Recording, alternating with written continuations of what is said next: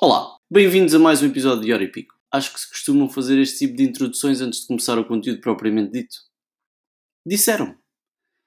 Se é assim ou não, só vocês poderão dizer. A qualidade do áudio pode não ser a melhor. Já sei que tenho que comprar um microfone daqueles com pompons, mas é o que temos. Todas as semanas há uma live uh, no Instagram e depois é replicada, ou, ou não é replicada, é retirado o áudio e posto aqui em podcast. Por isso, tá, vamos começar a ouvir. Vamos ver se isto corre bem, porque vocês não conseguem ver, mas aqui o Brutus conseguiu partir o apoio do tripé a meter o telefone.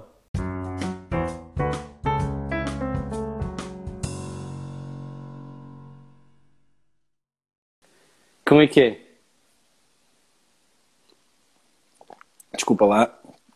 Apanhaste-me aqui, apanhaste-me aqui a meio da molhar o bico. Tudo bem? Tudo ótimo. Boa Pá, eu, noite, não, eu não te estou a ver. Não me estás a ver? Não. Mas eu acho que daqui está tudo bem. Aí. Vocês conseguem me ver? Digam aí, já agora no chat. Espera, agora estou-te a ver. Ok. Tá? Mudei de rede. para- Correto. Não sei se era uma questão aqui do wireless ou não, mas pronto.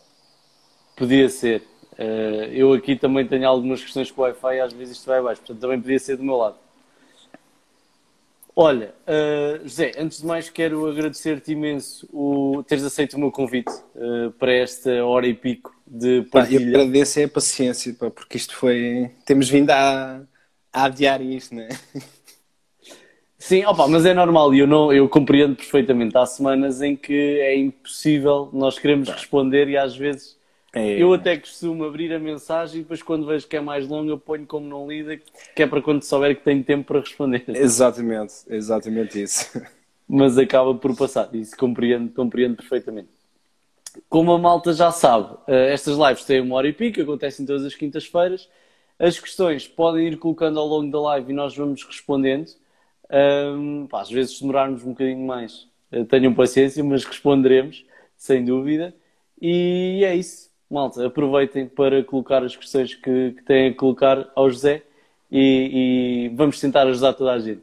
Exatamente. José, como eu estava a dizer, eh, obrigado mais uma vez por estares aqui presente nesta hora e pico.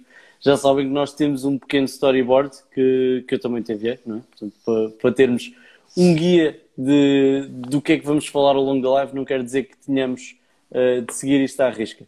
Mas começamos sempre com uma apresentação do convidado, que neste caso és tu. Ahm, Fala-nos um bocadinho de ti, José. Quem é, quem é o José? Como é que vieste parar aqui ao, ao mundo da criatividade? Olha, eu, eu costumo dizer aos meus clientes: o José é um ganda maluco.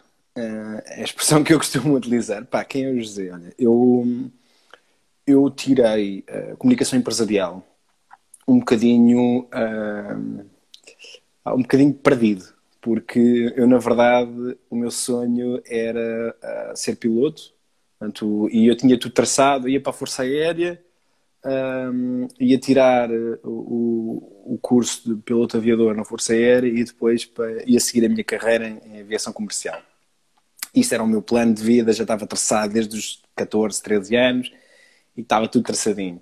Pá, até que no 11 ano eu precisava de média de 17, acho eu, na altura, e estava tudo a correr lindíssimo, pá, espetacularmente bem, até que me disseram que afinal tens óculos e não podes ir. Pá não podes ser piloto de caça, tens óculos, mesmo com a operação, nu- nunca vais ficar com a visão 2020. Ah, isso para mim foi assim um balde de água fria, o que é que eu vou fazer da minha vida? Porque nada fazia sentido. Naquele momento só, só fazia sentido era ser piloto.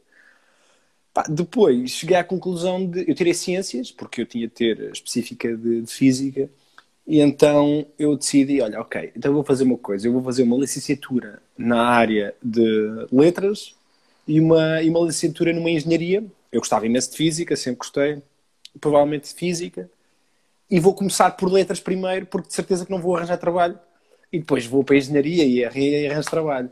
Pá, o que é que aconteceu? Comecei a tirar, fui ver cursos, letras. Pá, o curso mais abrangente de todos era comunicação, porque podes seguir pá, uma panóplia de coisas. Então decidi ir para a comunicação, comecei-me a apaixonar pela área e antes de acabar o curso meti na, pá, eu sempre fui muito ambicioso nos, nos objetivos, então meti na cabeça que queria estagiar na altura para a maior agência do país, que era a Brandia.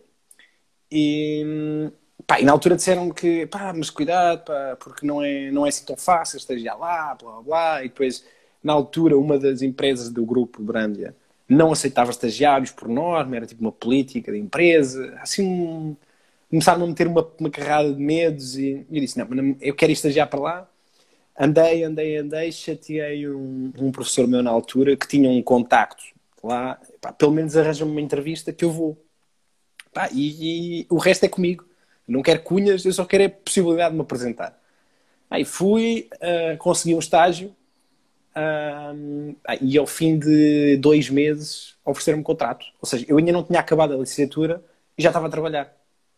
E aí percebi que, ok, não vou tirar a licenciatura em engenharia coisa nenhuma de certeza absoluta. E a verdade é que já estou a trabalhar há oito anos e a licenciatura em engenharia nunca veio. Um, pá, depois, entretanto, tive três anos nessa, nessa agência, onde tive o privilégio de trabalhar as maiores marcas a nível nacional e internacional, desde Danone, Primark, Procter Gamble, uh, trabalhei com equipas internacionais, portanto trabalhei Procter Gamble a nível, a nível europeu, uh, fiz o lançamento da Netflix em Portugal, tive o privilégio de trabalhar budget muito grandes, marcas gigantes, e ao fim de três anos eu percebi, pá, eu não quero isto para o resto da minha vida. Portanto, ou vou para o lado do cliente, que é sempre o mais apetecível, ou abro a minha agência. Na altura, quando eu comecei a falar com alguns amigos, toda a gente dizia que pá, abrir a tua agência é a coisa mais maluca que tu podes fazer. És, és louco. E então eu, como lá está, voltando ao que eu disse há bocado, eu sempre gostei muito de desafios. Pareceu-me um bom desafio. Se é o, o pior que eu posso fazer, se é a coisa mais louca que eu posso fazer, é mesmo isso que eu quero fazer. E montei a minha agência. Montei a minha agência que na altura se chamava Letra Cinética.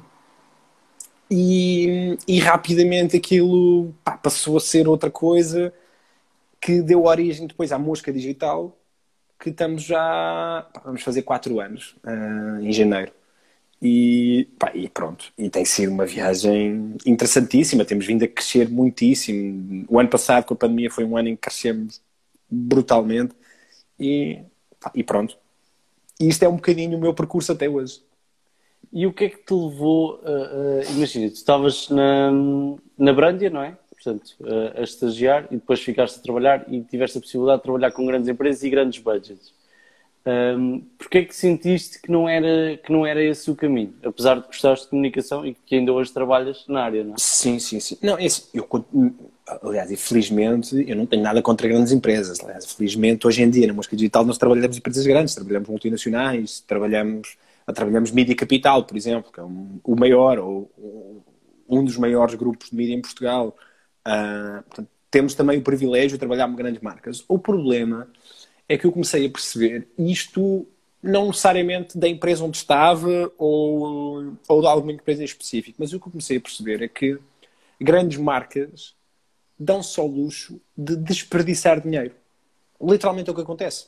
Um, pá, e eu, eu, eu sempre Grandes marcas, muito... desculpa, na ótica do cliente, não é? Portanto... Sim, sim. Pá, grandes marcas no sentido de marcas com budgets grandes, ponto. É pá, por isso simplesmente isso e, e dão só o luxo de desperdiçar dinheiro. Pá, isso a mim é uma coisa, o desperdício é uma coisa que a mim faz muita, muita impressão. Um, aliás, eu sou, pá, eu sou completamente freak por eficiência. Literalmente, pá, eu, eu, eu, eu automatizo imensas tarefas da minha vida. Um, pá, tudo que eu posso, tudo que eu posso automatizar, tudo que eu posso tornar mais eficiente, eu vou tornar. Eu sou completamente freak por eficiência. E, pá, e isso a mim começou-me a fazer um, bocado de impressão, ver marcas tipo.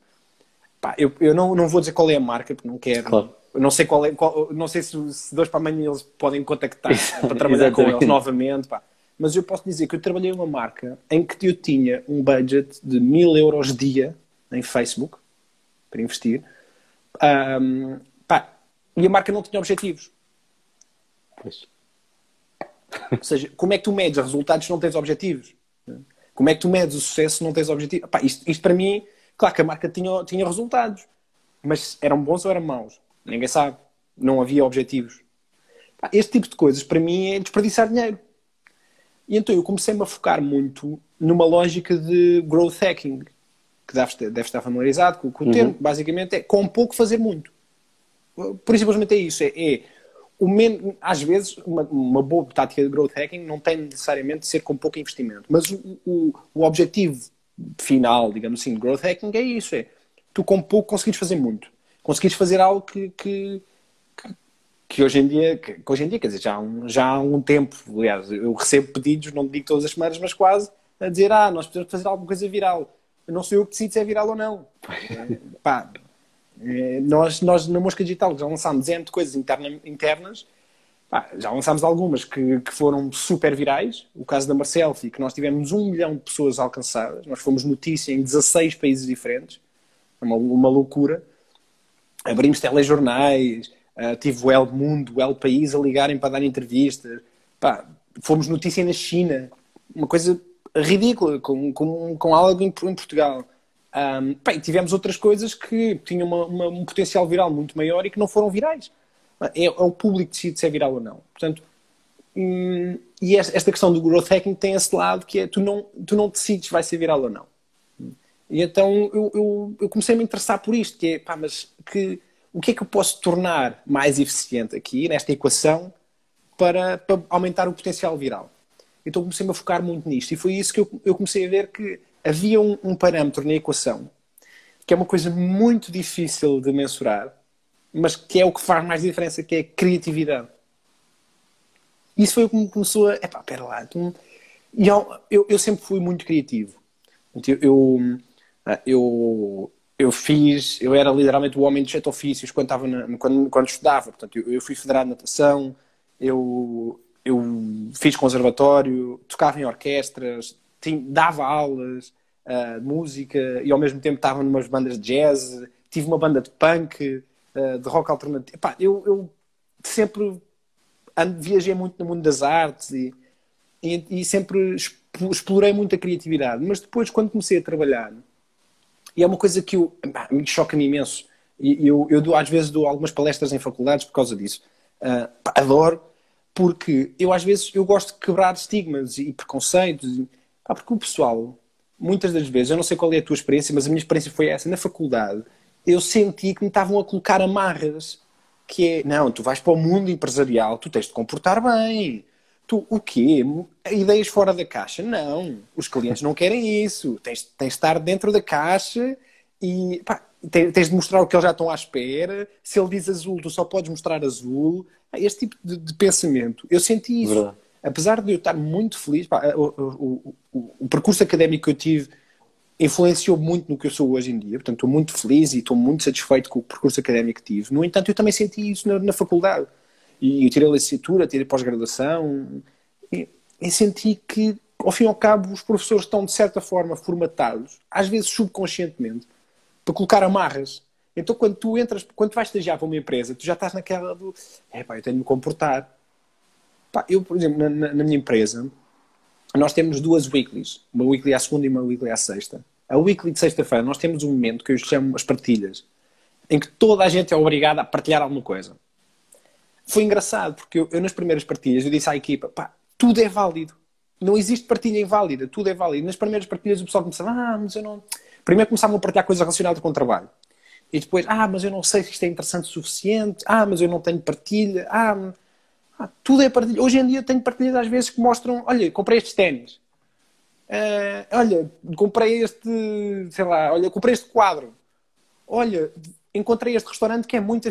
Pá, tudo é, tudo é isto, este, estes momentos são para quê? É para soltar a franga, literalmente. É para soltar a criatividade. É para, para o pessoal pá, vir com ideias.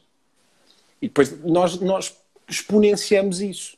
Uh, por exemplo, o, mais recentemente lançámos a Marquise do Ronaldo um joguinho. Nós de vez em quando lançamos assim uns jogos assim um bocado fora da caixa. Pá, e Marquise do Ronaldo, Ronaldo Mar, constrói a Marquise, não sei o quê, porque é que nós. Ah, nós estávamos, nós no Natal, nós todos os Natais lançamos, costumamos mandar uns postais físicos. Nós, como somos uma agência digital, gostamos de pensar um bocadinho fora da caixa. E o que é que, o que, é, que é fora da caixa para uma agência digital? É um postal físico. Físico. Então costumamos mandar uns postais físicos, assinados, com, com umas lembranças, pá, às vezes uma garrafa de vinho, não sei, para os, para os clientes.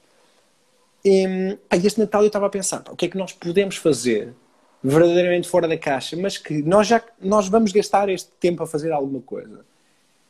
Porquê é que não podemos gastar este tempo para fazer alguma coisa, mas que também seja útil para a sociedade? Então fizemos um Natal antiviral. Pá, que era, por e simplesmente, cada um de nós, sócios, fizemos um, um eu não sei se te recordas, mas há um. Há, pá, foi para aí há uns dois anos. Apareceu uma época, o Dollify. Sim. Pá, para fazeres um avatar eh, meio. meio. Uh, boneco da tua cara. E nós. O que é que eu fiz? Pá, eu, eu, eu comprei o Dollify, que era um dólar e 99, uma coisa assim qualquer. E fiz um avatar de cada um de nós sócios. Fizemos uma montagem. Um, fizemos um joguinho que é o avatar e está uma máscara a passar. Pai, tu tens de clicar quando a máscara está no sítio certo. Eu estava em São Paulo na altura, tinha um, um, sócio meu que estava no Porto e outro aqui em Lisboa. Pai, eu mandei-lhes um WhatsApp, pá, pessoal, temos de gravar três, três ou quatro mensagens uh, quando a máscara está em sítios errados e uma mais, pá, quando a máscara está no sítio certo.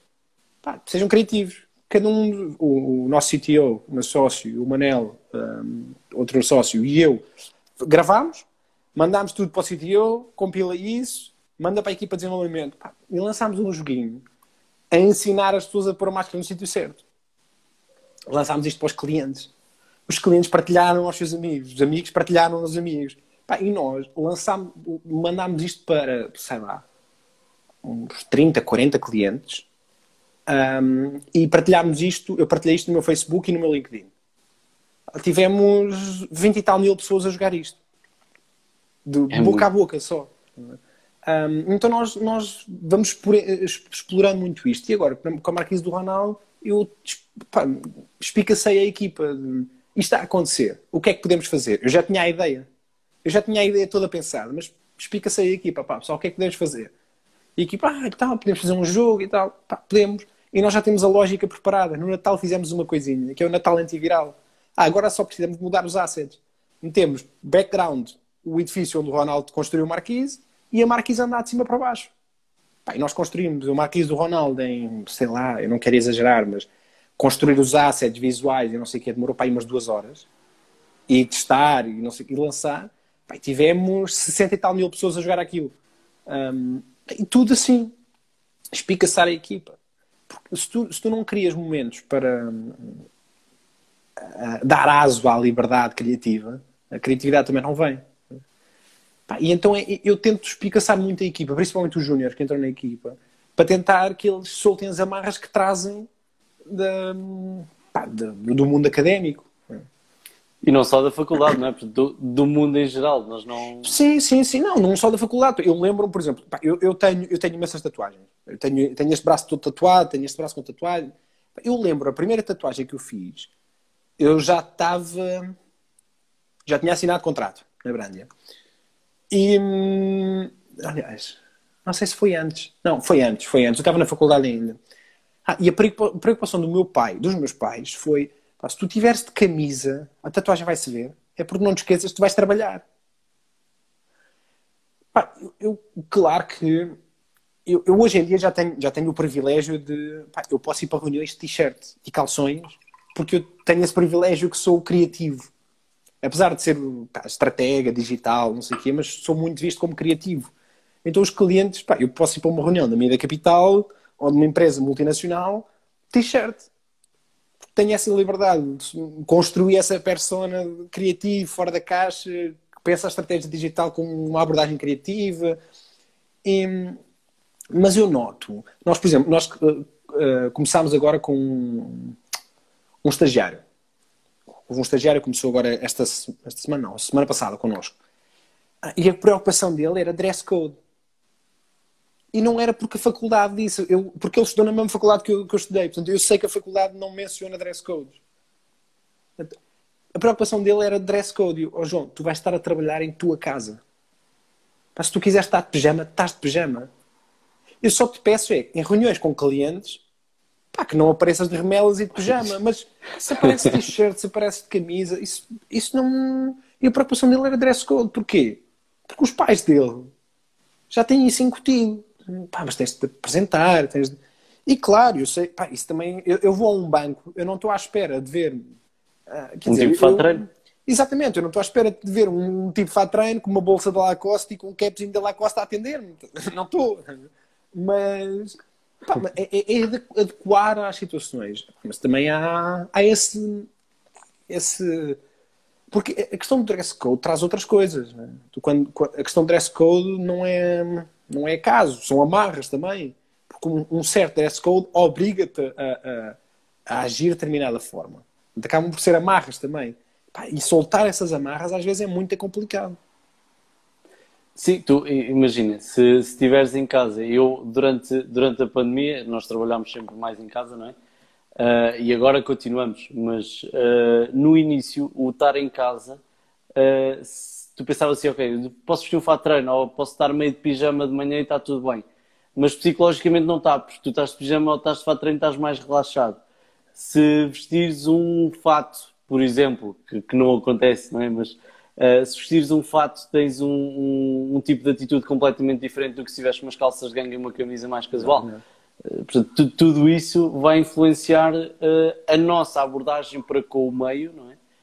E das pessoas do, do meio para, para connosco, consequentemente. Ah, isso é, eu faço uma coisa que, que é a expressão do ah, eu hoje vesti as calças de não sei o quê, eu hoje vesti eu faço literalmente isso. Eu, por exemplo, se tiver um dia em que eu vou fazer uma proposta de new business, pode nem ser a reunião de new business, mas uma proposta, eu vou estar sentado a bater texto e a olhar para folhas de Excel, e... mas eu, eu, eu adequo também, eu tento adequar a, a, forma como me visto também com o que vou estar a fazer, porque isso também me ajuda a pensar. É literalmente isso, mas o que é difícil é tu fazeres isso sem ser uma amarra, sem te condicionar. Exatamente. Ou seja, pode, pode te ajudar a fazer algo. O que não pode é condicionar-te a fazer algo. E isso é que é muito A fazer difícil. outras coisas. Exatamente. E diz-me uma coisa, pegando aqui na, um bocado mais atrás na parte da, das empresas uh, queimarem dinheiro, por assim dizer, quando têm budgets demasiado elevados, porquê é que tu achas que isso acontece, de uma forma geral? Olha, acontece, felizmente acontece cada vez menos. Deixa-me só colocar aqui que fica assim um bocadinho melhor. Felizmente acontece um bocadinho menos, porque as empresas começam a estar mais. Um, uh, começam a estar mais despertas e começam a conhecer um bocado melhor o que é que estão a fazer. Mas acontece porque. Um, primeiro, há, há, há uma, uma, distinção que eu quero fazer, porque às vezes sou, sou mal a interpretar quando digo isto. Que é. Há uma coisa que é desperdiçar dinheiro e outra coisa que é apostar em, em novidades que tu podes literalmente não saber se vai resultar ou não. Exato, pode dar buraco. Portanto, é isso um é, uma coisa. Exatamente. Uma coisa são testes, outra coisa é desperdiçar dinheiro. Portanto, eu sou totalmente a favor de testes. Um, a, a, questão de desperdiçar dinheiro é, primeiro, é falta de conhecimento. Acho que o principal motivo é falta de conhecimento. Um, ainda se vê muito, muito C-level uh, que está completamente. vive, vive noutra era. Isso. O, o C-Level começa a mudar cada vez mais. É, é, algo que em Portugal, eu noto, por exemplo, nós trabalhamos vários mercados. Nos Estados Unidos, eu já não noto isso. O C-Level, mesmo, mesmo uma faixa etária mais elevada, já está desperto para outras coisas. Nós em Portugal, lá está, nós tendemos a pensar. Portugal sempre teve um atraso, e isto não, não digo isto com, com aquela com aquele sentimento de que inferioridade. Mas não, a verdade é que em Portugal, a nível tecnológico e não só, nós temos um atraso de alguns anos face a muitos países. Isso nota-se muito, principalmente no C-Level. Nós temos muito C-Level em Portugal que, pá, que não, não faz a mínima ideia, pá, no mundo digital, por exemplo, um, onde é que o target está. Estamos a falar em Portugal, onde 80%. A taxa, a taxa de penetração das redes sociais, por exemplo, é, é cerca de 80%. Ou seja, eu ainda tenho C-level de vez em quando, cada vez menos, agora é raríssimo. Olha, este ano, por acaso, ainda não aconteceu uma vez. O ano passado aconteceu duas. Mas C-level a dizer-me, ah, Facebook ou Instagram, o meu target não está lá. Eu faço uma aposta. Está lá de certeza absoluta. Está lá toda a gente. Toda a gente. Não há, não há hipótese. Ou seja, e esta ideia de que as redes sociais isto, isto, mudou muito, principalmente a pandemia trouxe, trouxe uma aceleração gigante a nível digital. Mas a, a, a ideia de que as redes sociais é algo só para jovens, uh, que não vale a pena investir em redes sociais, uh, que não traz resultados, que, pá, é, é, é, uma ideia tão antiquada e que felizmente uh, pá, a pandemia foi o melhor CTO que existiu no mundo. Trouxe um nível de tecnologia, de aceleração de tecnologia brutal. Mas, mas é, é algo que eu acho que ainda é preciso explicar muito o C-Level em Portugal. E, e, achas que faz parte uh, do nosso, ou, ou, melhor, é quase como uma obrigação nossa, enquanto agências, enquanto estúdios, enquanto criativos, uh, educar essas pessoas para, para as necessidades um, de adquirirem um bocadinho mais de conhecimento dessas áreas e de investirem nessas áreas? Sem dúvida. Eu, eu costumo dizer, olha, eu, eu, costumo usar, brincar muito com clientes meus, que eu, eu antes da pandemia, eu, eu precisava de, primeiro, explicar porque é que os clientes tinham de investir no digital e depois explicar como é que eles podiam fazer. A pandemia trouxe uma grande vantagem. Poupou o trabalho para, o trabalho para metade. Que é quem, quem está a explicar porque é que eles precisam estar no digital é a SIC, é a TVI, é a RTP, é a Rádio Comercial, é a Rádio Renascença, é... são os meios de comunicação. Eu já não preciso estar a explicar que eles precisam estar no digital. Agora, a questão é eles entenderem que precisam estar no digital ainda continua a ser um trabalho que nós precisamos de fazer, de evangelizar. Nós, nós temos de ser evangelizadores. Nós não deixamos de estar no mercado emergente, numa tecnologia emergente, trabalhar com novas coisas. Bem, e tu, e tu tal como toda a gente trabalha nesta área sabe, o que é hoje verdade, amanhã não é. Isto muda um ritmo alucinante. Não só Sem no dúvida. marketing, mas a nível de desenvolvimento. Eu tenho uma equipa de desenvolvimento na, na empresa.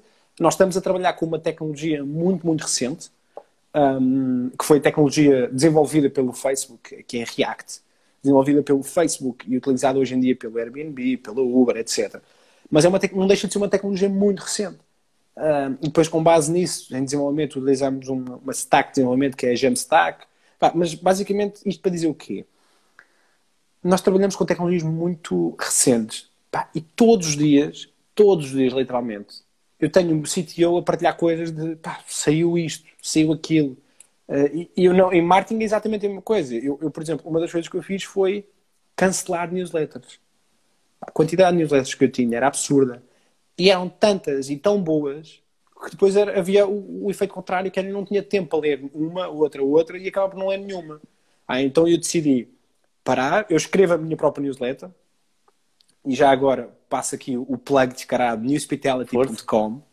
Um, ah, eu, juntamente com a Patrícia Soares de Costa, o Tiago Baldaia e o Nuno Costa. Tiago Baldaia, ex-CMO da, da Superbog, uh, o Nuno Costa, ex-CMO da Renova, um, e a, a, Patrícia Soares de Costa é fundador de uma, uma agência de branding, uh, marquinista.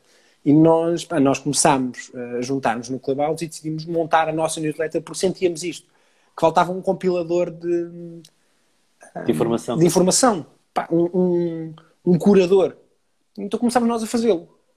Tenho a minha newsletter e a única coisa que eu leio, leio duas outras newsletters. É a Morning Brew e, o, e subscrevi a Wired. Recebo a Wired em casa, física, e, pá, porque é tanta informação, muda tanto e tão rápido, que é absurdo. E nós temos de, nós como pessoas que estamos muito por dentro disto, temos, temos de ser evangelizadores disto, junto dos clientes e junto de potenciais clientes e, e lá está. É, é algo fulcral do nosso trabalho, acho eu. Eu ainda há pouco tempo, e pegando nessa questão da, da informação ou desinformação que, que, que, vamos apanhando, li um post no, no LinkedIn uh, que dizia base... Força, força. Que, que, dizia basicamente que, hum, epá, que hoje temos quase os profetas das redes sociais. Aquele post em específico era um artigo sobre, sobre o Twitter um, mas, mas acho que acaba por ser um bocado transversal, não é? Portanto, cada vez mais temos pessoas cheias de certezas e, e o senhor até usava uma expressão que era uh, que é muito utilizada nos posts que, que ele vê no Twitter. Eu não sou muito consumidor do Twitter, honestamente, uh, que é uh, não percebes isto? Lê um livro. como quem diz, se, se, não estás ou se não tens cultura, não tens sequer capacidades nem, nem, nem autoridade para, para estar a questionar a minha sabedoria, não é? Uh, e acho que isto está a ser transversal a, a, praticamente todas as redes sociais.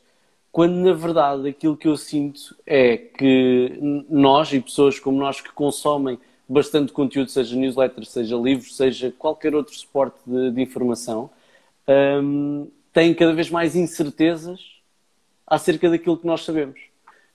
Portanto... Ah, sem dúvida, isso é uma coisa que eu. E o Clubhouse, para mim, eu adorei o Clubhouse por causa disso. Porque eu entrava em salas, eu tive altas discussões no Clubhouse.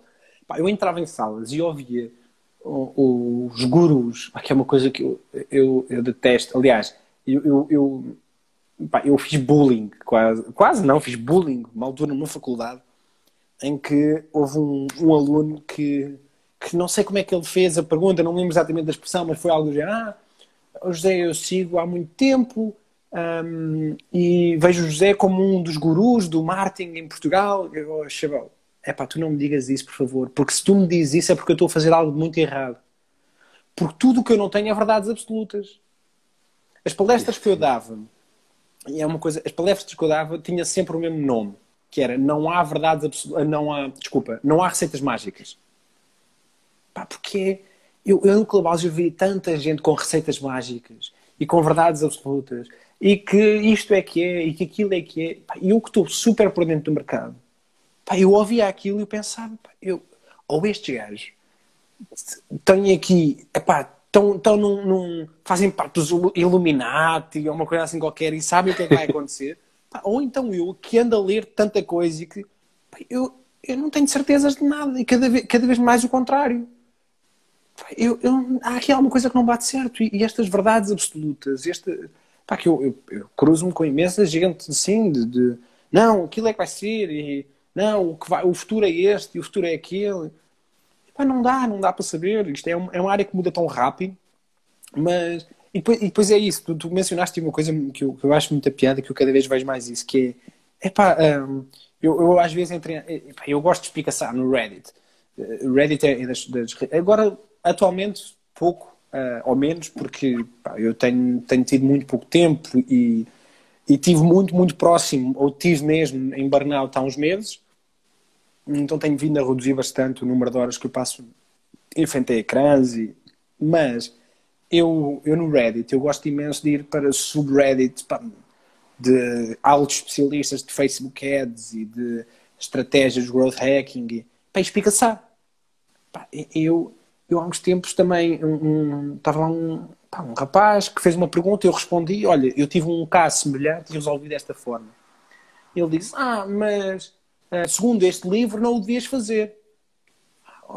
Mas esse livro eu não sei que livro é, nunca o li. E a questão é, eu estou-te a dizer de uma forma que resultou para mim, eu não estou a dizer que vai resultar para ti, só estou a dar uma indicação de algo semelhante e que resultou para mim esta solução. Epá, se quiseres usar para tirar ideias, força. Agora, se o livro diz A, B ou C, e essa, essa questão, essa, esse argumento dos livros, e pá, eu gosto imenso de ler livros. A questão é, nesta área de marketing digital, se tu só fores guiar por livros, estás tramado. Um livro demora pelo menos, pelo menos, mínimo, seis meses entre ser escrito, ser lançado, publicado, e, no mínimo, seis meses. Pá, em seis meses manda, muda tanta coisa. Fora se estiveres a, a, pegar num livro de um autor americano, por exemplo, e a lê-lo cá. Exatamente. Isso aí ainda demora muito mais. Exatamente. Pá. Tu, a maior parte dos livros, e eu gosto de ler, imenso de ler, pá, mas eu, eu, normalmente leio outro tipo de livros. Pá, e nada contra, atenção, eu tenho amigos meus que lançam livros em Portugal de marketing digital. Excelentes. Excelentes. O livro do Luciano Ragossa, excelente. Paulo Faustino lança coisas excelentes. Um, pá, há, há, imensas, coisas, imensas coisas aí excelentes.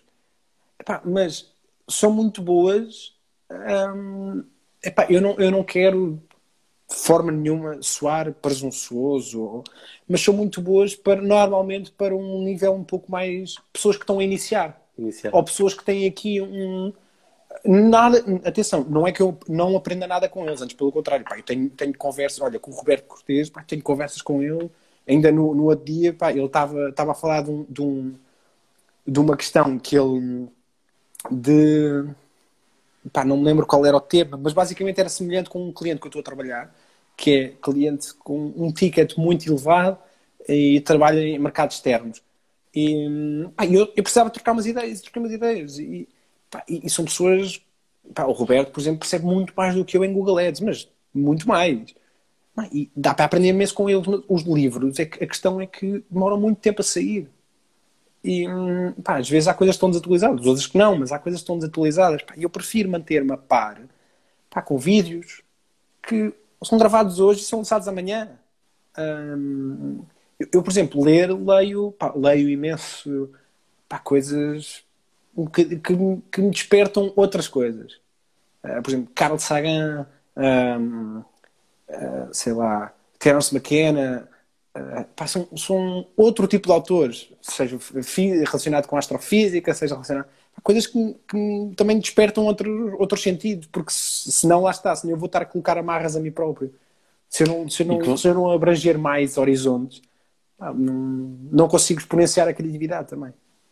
E eu acho que a chave está precisamente aí, é na diversificação. E, e, na diversificação do conteúdo que consumimos, seja vídeo, seja áudio, seja uh, livros, neste caso, um, seja no tipo ou na área uh, que estamos a consumir aquele conteúdo.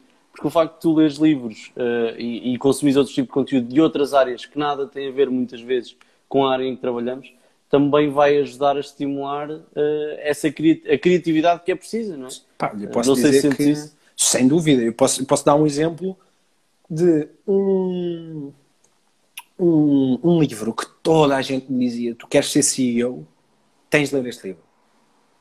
Era o arte. E tenho, é, pá, é o livro que está no, tá, não está na minha cabeceira, mas está, está, está em cima da minha cómoda. É o Arte da Guerra. Pá, que é um livrinho pequenino que tu te lês aquilo e tu, tu, a primeira sensação é mas porquê é que eu estou a ler isto? Aquilo é um livro de estratégia militar. Mas depois, depois começas a perceber que tu consegues extrair dali tanta coisa para a tua vida. Não só para a tua vida profissional, como gerir equipas, uh, gerir, expectativas, lidar com, com, com o ponto fraco, com os, os, aspectos mais fracos da tua equipa, um, lidar com os, os, com os, aspectos mais fortes da tua equipa, uh, exponenciar os aspectos mais fortes são coisas que tu consegues extrair dali tantas, tanta coisa.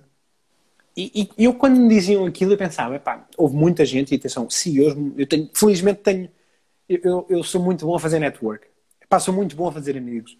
E então eu tenho a felicidade de ter amigos que são CEOs de grandes empresas, a nível internacional. E toda a gente me dizia isso, tens, se queres ser CEO, tens de ler o Arte da Guerra. Eu achava aquilo, mas é uma estratégia militar. Lá está tu às vezes consegues extrair coisas de, de, de outras áreas que não estás à espera que, que, que, te vá valorizar na tua área, mas vai. É, é muito interessante fazer essa, essa ligação. Eu, eu concordo plenamente. Eu, eu costumo ler, uh, antes de passar aqui à Isabel, que, tinha, que, que colocou aqui uma questão anteriormente, um, ehm, eu costumo ler sempre três livros ao mesmo tempo. E a malta diz, pá, mas isso torna-se um bocado confuso. Para mim, não. Um, ehm, porque são todos de áreas diferentes. Olha, neste momento estou a ler um, um, desenvolvimento pessoal. Desenvolvimento pessoal tem sempre, porque acho que cada vez mais uh, nós conhecermos a nós próprios, desenvolvermos as, no as nossas soft skills vai nos ajudar um, no nosso trabalho, seja na área criativa, seja noutra área qualquer. Tanto com a equipa como com os clientes, portanto, saber, saber lidar. Uh, desenvolvimento pessoal, uh, costumo ler à noite, antes de dormir, e vou dormir relaxado durante o dia eh, pego num livro mais técnico e leio duas ou três ou quatro páginas e um, ao final da tarde pego num, num, livro normalmente sobre técnicas e estratégias de venda, que também é uma área que, que eu dou aulas na Fitness Academy, que é técnicas de negociação e venda, e então mantenho-me mantenho informado nessa eu gostava imenso, um eu gostava imenso um de conseguir fazer isso, mas infelizmente não consigo. Ah, eu estava a passar até há duas, três semanas atrás estava a passar 130 horas por semana em frente a computador. Um, pá, e como deves calcular, eh, os poucos tempos que eu tenho é para passear a minha cadela e para dormir. E então não dava para fazer grande coisa. Mas, mas eu gostava que eu, eu... De... diz, diz. Eu, eu conto as páginas, imagina, eh, eu conto as páginas para a frente antes de as ler, para perceber se vou ter tempo de ler aquele trecho de manhã ou à noite ou à tarde, para saber se nesse dia consigo pegar nesse livro ou não. E então, se não conseguir, se tiver, por exemplo, sei lá, se precisar de ler 20 páginas e vir que naquele dia não tenho tempo, já não vou pegar porque já não quero começar ali a meio. Portanto, vou até outro subcapítulo. Uh, e, e, então faço, faço um bocado isso. Ando sempre a, ler a ver páginas à frente para perceber até que ponto é que eu vou conseguir organizar o dia para, para fazer aquela leitura. E às vezes demora um bocadinho mais, mas tem sempre uma os coisa, três lês o livro, livro ou Kindle? Livro, livro. Eu adoro livros, livros, eh, o formato físico, o formato tradicional. Pá, o cheiro é completamente diferente. O, o- não gosto de estragar. eh, e quando digo estragar, eu não escrevo em livros, em primeiro lugar. Não, não risco mesmo. Eh, e depois eh, dou por mim com livros que têm capas mais moles. Estou quase a ler o livro assim, porque eu não, não quero Epá, dobrar eu, a capa. eu- escrever é raro. Livros técnicos eu escrevo. Escrever é raro. Epá, mas eu- livros tec- aliás, livros técnicos eu escrevo, eu sublinho, eu dobro páginas, eu marco. Livros não técnicos. Epá, eu não escrevo, mas marcar, eu tenho, tenho livros ali que eu tenho pá, imensas marcações nas páginas e páginas dobradas. E depois tenho uma técnica, é dobrar em cima é para uma coisa, dobrar em baixo é para outra. Pá, tenho- Eu tenho isso nos cadernos. Porque eu tiro, as notas dos livros para os cadernos e depois nos cadernos, sim, dobra em cima, dobra em baixo. Se dobrar a meio já tem outro significado. Se meter um, um, um marcador estilo post-it já tem outro significado. Eh, e aí sim, nos cadernos, os cadernos são para isso, não é? Mas, ehm, Eu e os não livros tenho. não. Tenho esse amor, aliás, eu tenho paixão pelos livros, mas não tenho esse amor pelos livros. Pá, eu não. Pá, eu não, não, não consigo, pá, não, não, não dá, não, não consigo sequer dobrar a lombada, faz-me faz confusão. E agora eh, até estou a ler um precisamente com essa capa muito, muito, muito mal, hum, muito fina, e às vezes estou a ler e faz-me confusão estar a passar os dedos atrás na capa e estar aquilo a ficar dobrado, e eu, pá, pronto, já não vai Já ficar não- igual. Então, quando pôs o livro na, na mesinha de cabeceira, ou seja, onde estiver a ler, normalmente até lhe ponho o iPad por cima, que é para, ok, isto vai ficar, vai fazer peso e Vai, vai ficar fechado. direitinho. É um bocado de paranoia, mas, mas olha, é, é assim que é. Engraçado. Olha, a Isabel diz aqui, o cliente pode estar Pá, eu não estou a ver as perguntas, portanto, vai. Eu, vai eu passei para cima, porque, exato, porque a Isabel eh, já, já tinha questionado antes, nem sei se ela ainda está aí, se não. Diz o cliente pode estar em todo lado, a nossa comunicação é que tem de ser diferente. Aqui relativamente àquela questão do cliente poder estar no Facebook ou não poder estar no Facebook. Ah, não, sem dúvida. Falámos no início. Sem dúvida. A comunicação vai ter de ser adaptada consoante onde, onde, onde estamos a comunicar. Né? Mas há uma coisa, atenção, é que eu estou sempre a batalhar com clientes. Tratar, tratar, o, o- tratar o consumidor final, ah, se estivermos a falar de um, de um serviço ou produto, por, na terceira pessoa num, num, num sítio, na segunda pessoa, no, pá, esqueçam isso. O cliente é o mesmo. Pá, ah, não, no, Face, no LinkedIn temos de tratar por você, mas no Facebook tratamos por tu. A marca é a mesma. Isso não faz sentido nenhum. Adaptar a comunicação, eu sou adepto disso mais no sentido visual do que propriamente em termos de, de comunicação. E há uma coisa que é, é o achómetro. Pá, eu estou sempre a batalhar nisso. É o achómetro. Nós achamos que o nosso consumidor quer ser tratado de uma forma no LinkedIn e noutra no Facebook. Pá, nós, nós enquanto consumidores, nós temos, nós, nós enquanto profissionais de marketing somos muito bipolares. É porque nós consumimos, muitas das vezes o que acontece é nós consumimos informação de uma forma e achamos que as outras pessoas querem consumir de outra. Esquecemos que nós também somos pessoas e nós, se nós próprios consumimos de uma determinada forma, porque é que nós achamos que as pessoas querem consumir de outra? Yeah. Pá, eu estou sempre a batalhar com isso. Nós, nós- vários clientes nossos, pá, nós, nós somos conhecidos muito pelo, pelo lado da criatividade, o lado fora da caixa. Mas nós, temos, nós, trabalhamos com clientes em que não, não temos esse lado, não temos essa vertente. Trabalhamos só a parte estratégica, pura e dura, e não temos esse, esse lado ah, rasgo de criatividade. Mas eu às vezes digo-lhes: "Pá, vocês não querem testar aqui, fazer aqui uma coisa fora da caixa? Ah, mas o nosso, o nosso cliente não é, não é disso. Epá, não, mas já testaram. Ah, não, mas e que não testam? Pá, eu sou super adepto dos testes AB. Pá, testem. Como é que vocês sabem? E às vezes surpreendem-se. Às vezes dizem, então bora testar. E depois, resultados brutais. Ah, pá, mas isto deu muitos resultados. Pronto. Já tinham testado antes. Como é que sabiam que, não, que o vosso cliente não queria ser tratado desta forma? Nós não estamos a tratar ninguém mal. Estamos a dar-lhes algo diferente. Isso faz-me lembrar algo que eu li há pouco tempo Um, e não me recordo, não me recordo onde, nem me recordo do esporte, mas, uh, mas era algo do género uh, com uma porcentagem que eu vou dizer que são 80%, mas não tenho certeza se eram 80%. Mas suponhamos, 80% dos, das campanhas ou das, da comunicação que é feita para as marcas é razoável. Uh, e depois cerca de 10%, por exemplo, ou 15% uh, é boa. E há ali uma porcentagem de 5% que é extraordinária. Uh, isto, estatísticas fictícias, sim, atenção. Sim, sim. Um, e isso se calhar acontece uh, precisamente por haver essas amarras, como falávamos, por parte das, dos, dos clientes, das empresas clientes, e por vezes também por parte das próprias agências uh, uh, e estúdios de comunicação. Eu posso, eu posso dar um exemplo de uma, de uma, coisa que nós fizemos chamada, que era para se chamar Sheet Advisor, e depois a Google caiu-nos em cima e então tivemos de mudar o nome para Poop Advisor. Mas o briefing nós fomos ter com uma farmacêutica, aliás, veio uma farmacêutica ter connosco, e uma farmacêutica muito grande, que se chama Ben, e que toda a gente conhece um produto deles, mas ninguém conhece a farmacêutica que está por trás. A Ben é a farmacêutica que está por trás do Benuron, que toda a gente conhece. Pá, eles, eles, são muito grandes. E então lançaram um, um, produto, ou iam lançar na altura, já lançaram, um produto chamado Prolif.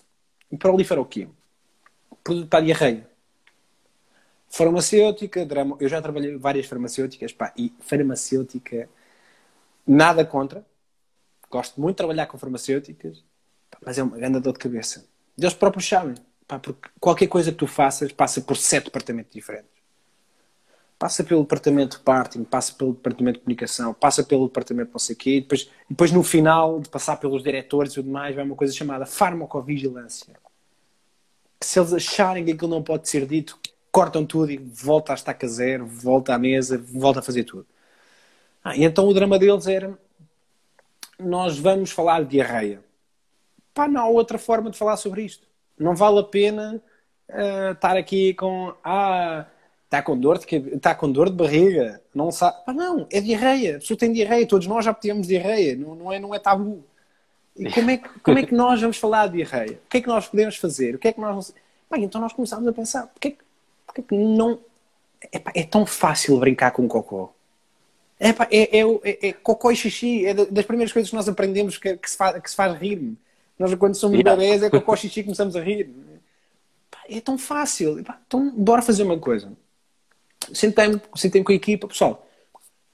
O que é que é? Qual é a primeira preocupação? Quando nós estamos com diarreia, qual é a primeira preocupação que nos vem à cabeça? Onde é que está a casa bem mais próxima? Pá, é, é... Ah, peraí, o que é isto? Ixi, acho que é diarreia. Pá, a primeira coisa que vem à cabeça. Onde é que está a casa mais próxima? Pá, se estiveres em casa, maravilha. Se não estiveres, estás tramado. Yeah. Então o que é que nós pensamos? Pá, porquê é que não fazemos o Shape Advisor? Pá, que é algo que vai, vai dar para brincar, mas ao mesmo tempo é algo útil. As pessoas podem utilizar. Então fizemos uma aplicação. Fomos ao Google, a API do Google, aberta para todo mundo. Extraímos as casas bem públicas Pá, e com base nisso fizemos uma coisa chamada Sheet Advisor. Aliás, Poop Advisor. Tivemos de mudar o nome, mas Poop Advisor. Ah, é uma aplicação tipo TripAdvisor ou Zoomado, mas para casas de banho. Em que tu vês as casas de banho, podes adicionar fotos, comentários, reviews, estrelas. Um, pá, e, e, tu consegues ver pá, por geolocalização quais são as casas de banho à tua volta, filtrar por rating, ra, uh, rating uh, filtrar por, uh, por casa de banho com mais comentários, filtrar por uma série de coisas. E tu vais à casa e, e tens um momento de diarreia, já sabes que tens o Poop Advisor. Isto, a ideia era ser. Pá, tivemos um, tivemos um, um grande percalço que era a data de lançamento estava para 1 de abril de 2020. Para brincar pois. com o dia da mentira e não sei o que, não sei o que mais. O que não estávamos à espera era de uma coisa chamada pandemia. Pronto, e então o pessoal foi todo para casa, nós lançámos a aplicação, não teve, lá está. Num controle. Se tu fores a ver a equação de, de, da viralidade, Pá, Tinha era, tudo para dar. Era um checkbox em tudo. Esquecemos, era de uma variável externa que se chama ambiente e tu não controlas. Neste caso, o ambiente traz uma coisa chamada pandemia. Ninguém sabia o que é que vinha aí. Foi tudo para casa.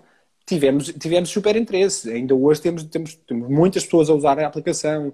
Ah, e uma coisa super interessante é que nós só estávamos focados no lado funny disto. Esquecemos. Esquecemos, quer dizer, estamos muito focados no lado funny. Claro, pensando que isto também tinha um lado funcional à mistura. Não estávamos à espera, era que o lado funcional fosse tão importante. Nós tivemos associações de pessoas com problemas. Associação, bem, não, não, não me lembro exatamente do nome da associação, mas uma associação, tivemos duas associações, aliás. Pessoas com problemas intestinais, um, um síndrome qualquer, e outro que era um síndrome também de hum, problemas renais.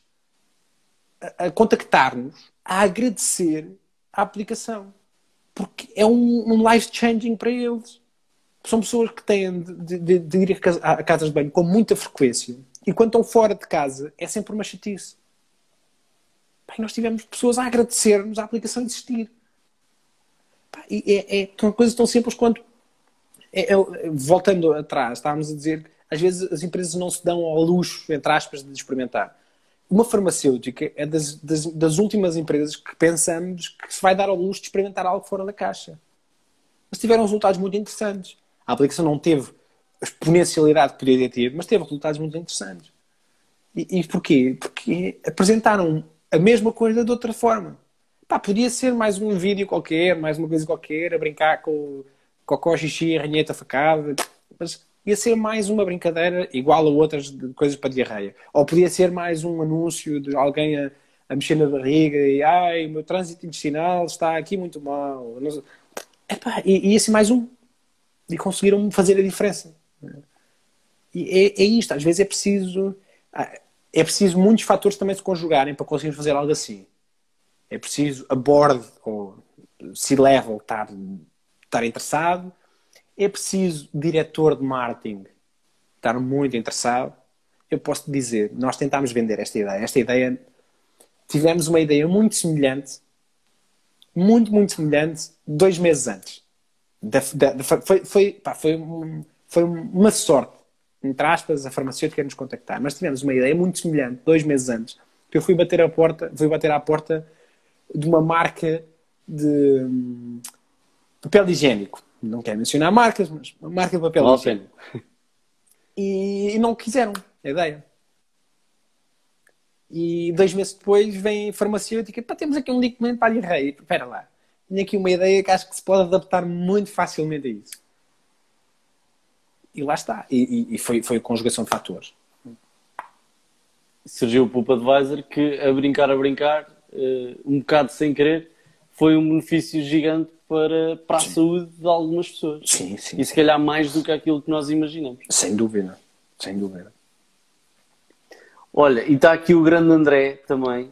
Um, Deixa-me ir agora aqui um bocadinho para cima. O que é que o André dizia? O André Ferreira uh, diz: será que o C-Level na pandemia ainda ficou a fazer palavras cruzadas em vez de agarrar no telemóvel? um bocado em todo Palavras cruzadas não sei, mas Sudoku de certeza, que houve muito se levam a fazer Sudoku na pandemia. Pá. Mas... E sabes o que é que... Ah, desculpa. Diz, diz, diz, diz. Não, não, força. Não, aquilo que, que eu ia transmitir é que uh, senti um bocado, uh, felizmente não com, com, com clientes nossos, uh, se calhar um, dois no máximo dos máximos, mas nada que, que não seja contornável a, a, a curto, médio prazo mas senti que muitas empresas uh, tiveram a febre do digital quando começou a pandemia, um bocado por medo de, de, fecharem as portas e não conseguirem continuar a vender, não é? Mas depois, assim que abriu, uh, ali em outubro, salvo erro, uh, ou não, foi no verão, depois em outubro é que voltou a fechar, sei é que foi. Assim que abriu e pudemos ter um bocadinho mais de liberdade, o digital esqueceu, continuaram a vender no convencional depois fechámos, voltaram a ativar o, o digital uh, e, e, assim é impossível ter resultados consistentes, não é? Portanto, estás ah, constantemente... Nós, nós, felizmente, não sentimos isso. O que o, o que pandemia nos trouxe foi um salto no, no tamanho dos nossos, ou melhor, no tamanho das empresas que são nossos clientes. Nós, nós tínhamos aqui um sweet spot. Ah, nós, nós não somos uma mega agência, nem queremos ser. Nosso objetivo é ser uma boutique agency. Pá, queremos ser uma agência pequena, com. Pá, não, eh, nós costumamos brincar, nós somos a mosca. A agência barata é a agência do lado. Uh, nós não somos conhecidos por ser baratos. Uh, mas também não somos, pá, não somos um, um, sei lá, não somos uma Fluel em termos de budget, mas, pá, mas competimos com agências grandes em termos de, de budget e de resultados, porque isto não é só, não é só cobrar muito, Uh, para, cobrar, claro. para cobrar tens, tens de trazer resultados. Mas pá, o, que no, o, que a pandemia nos trouxe foi o tipo de cliente que nós trabalhamos. Começámos a trabalhar mais multinacionais, começámos a trabalhar, ou seja, a pandemia colocou-nos na Liga dos Graúdos. Uh, nós já éramos vistos como. Já, já, já beneficiávamos, de certa forma, um, do nome que temos vindo a construir. Um, e às vezes há pessoas que nós, nós fazemos parte de um grupo. Portanto, a Mosca são três empresas, apesar de comunicarmos duas para o mercado, e a Mosca Publicidade e a Mosca Digital. Uh, temos uma terceira que não comunicamos, acaba por ser uma valência partilhada entre as duas, que é a Mosca Design. Um, mas nós, enquanto grupo, nós somos 25, 26 pessoas. E eu às vezes recebo pessoas no nosso. Agora cada vez menos, né? mas às vezes recebo pessoas no nosso escritório. Nós temos um escritório em Santos, Pá, que não é um escritório pequeno, são 220, 230 metros quadrados. Mas às vezes recebo lá clientes, ou potenciais clientes, que a primeira coisa que me dizem é: eu pensava que vocês eram muito maiores. Pensava que vocês tinham tipo quatro pisos. Porque nós, nós mostramos isso ao mercado. Fazemos muitas coisas, uh, pá, lançamos muitas coisas, uh, fazemos, fazemos muito barulho. Um, e então beneficiávamos já desse, desse buzz todo que construímos à volta da marca. Mas a pandemia trouxe-nos de facto esse salto, esse, esse push para, para a Liga dos Graúdos e começámos a trabalhar clientes cada vez maiores e, e pá, isso, isso, depois traz, traz outros benefícios, que é clientes maiores tu consegues, consegues mostrar mais resultados ao mercado Pá, e depois é uma questão de, de bola de neve, é, é, é deixar-te navegar na onda né? e, e teres prancha para aguentar a onda. Né? E achas que a maioria, uh, depois dos, de, ou seja, depois de entrares, seja em que mercado for, mas, uh, ou seja, quando digo mercado, digo médio, baixo, médio ou alto. A maioria dos teus clientes vem por, por intermédio do digital ou mais de boca a boca? Boca a boca boca a boca. Nós, nós não apostamos, nós não apostamos muito isso. É, é quase aquela velha máxima de casa de ferreiro espeto de pau. Mas nós não apostamos muito em lead generation uh, digital. Não, não o fazemos. Ou seja, o lead generation digital que nós fazemos é através das, das iniciativas que nós fazemos para mostrar ao mercado que somos criativos. Uma selfie, jogo de Madonna, uh, Marquise do Ronaldo, pá, este tipo de coisinhas que vamos lançando ao mercado, acabamos por trazer clientes. Um, não é propositado. É...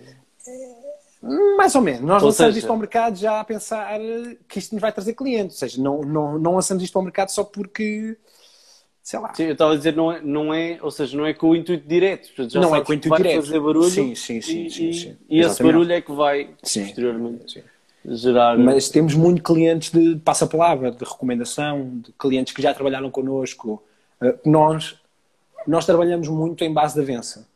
Um, mas estamos, estamos agora cada vez mais a entrar na, na parte estratégica de fundo de empresas. Um, de ajudar de A a Z. Uh, quando digo da A Z, no digital, como é óbvio, mas mas nós trabalhávamos muito e trabalhamos ainda muito em projetos específicos. e são projetos que têm uma duração específica, seis meses, um ano, uh, e já sabemos que aquilo vai acabar. E, e, há muitas vezes que acontece clientes que o projeto está feito, está concluído, maravilha, adoraram trabalhar connosco. Felizmente isso acontece muitas vezes. Uh, aliás, é raríssimo acontecer o contrário. E, e depois esses clientes, às vezes estamos seis meses sem ouvir falar deles um, e às vezes ligam de, olha, eu não tenho aqui um projeto um, da empresa para ti, é pá, mas tenho aqui um, pá, um amigo meu que é CMO nesta empresa, pá, eles estão a precisar de alguém, ou estão a precisar de uma empresa com as vossas valências. Posso passar o contacto? Ah, isso acontece muito frequentemente, felizmente. Portanto, é muito importante um, e isto, isto advém também de outra coisa, que é, pá, estou sempre a batalhar. O, o meu CTO, o sócio Francisco, está-me sempre, está sempre a dar nas orelhas disto. Uh, que é, eu, sou, eu defendo, ele está-me a dar as orelhas, sempre, brincadeira, que é, se o cliente paga mil, eu quero lhe entregar 1500 em valor. Ou 2000 em valor. E isto, às vezes, o, o, o, meu CTO, o meu CTO está sempre a chatear-me, porque ele é CTO e é muito focado em números. Portanto, às vezes está-me sempre a chatear Pá, mas às vezes, se calhar, isso significa que estamos a cobrar menos custo hora do que devíamos. Eu, pá, não necessariamente.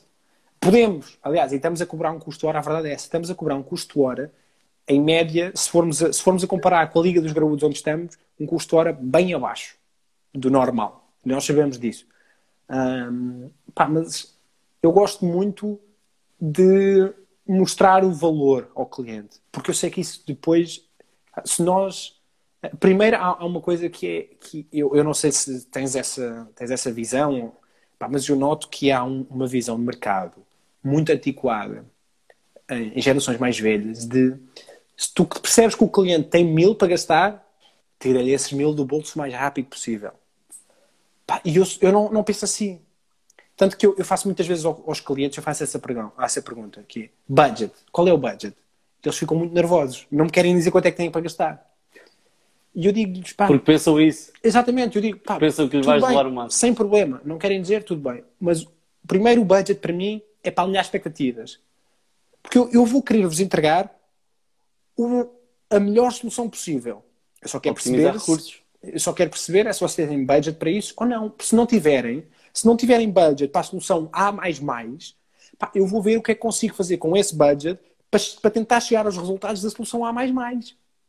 Ou então, pá, ok, eu não tenho, eu de facto não consigo chegar lá a esses resultados, mas vocês têm budget para, uma, para chegar aos resultados de uma solução A ou de uma solução A.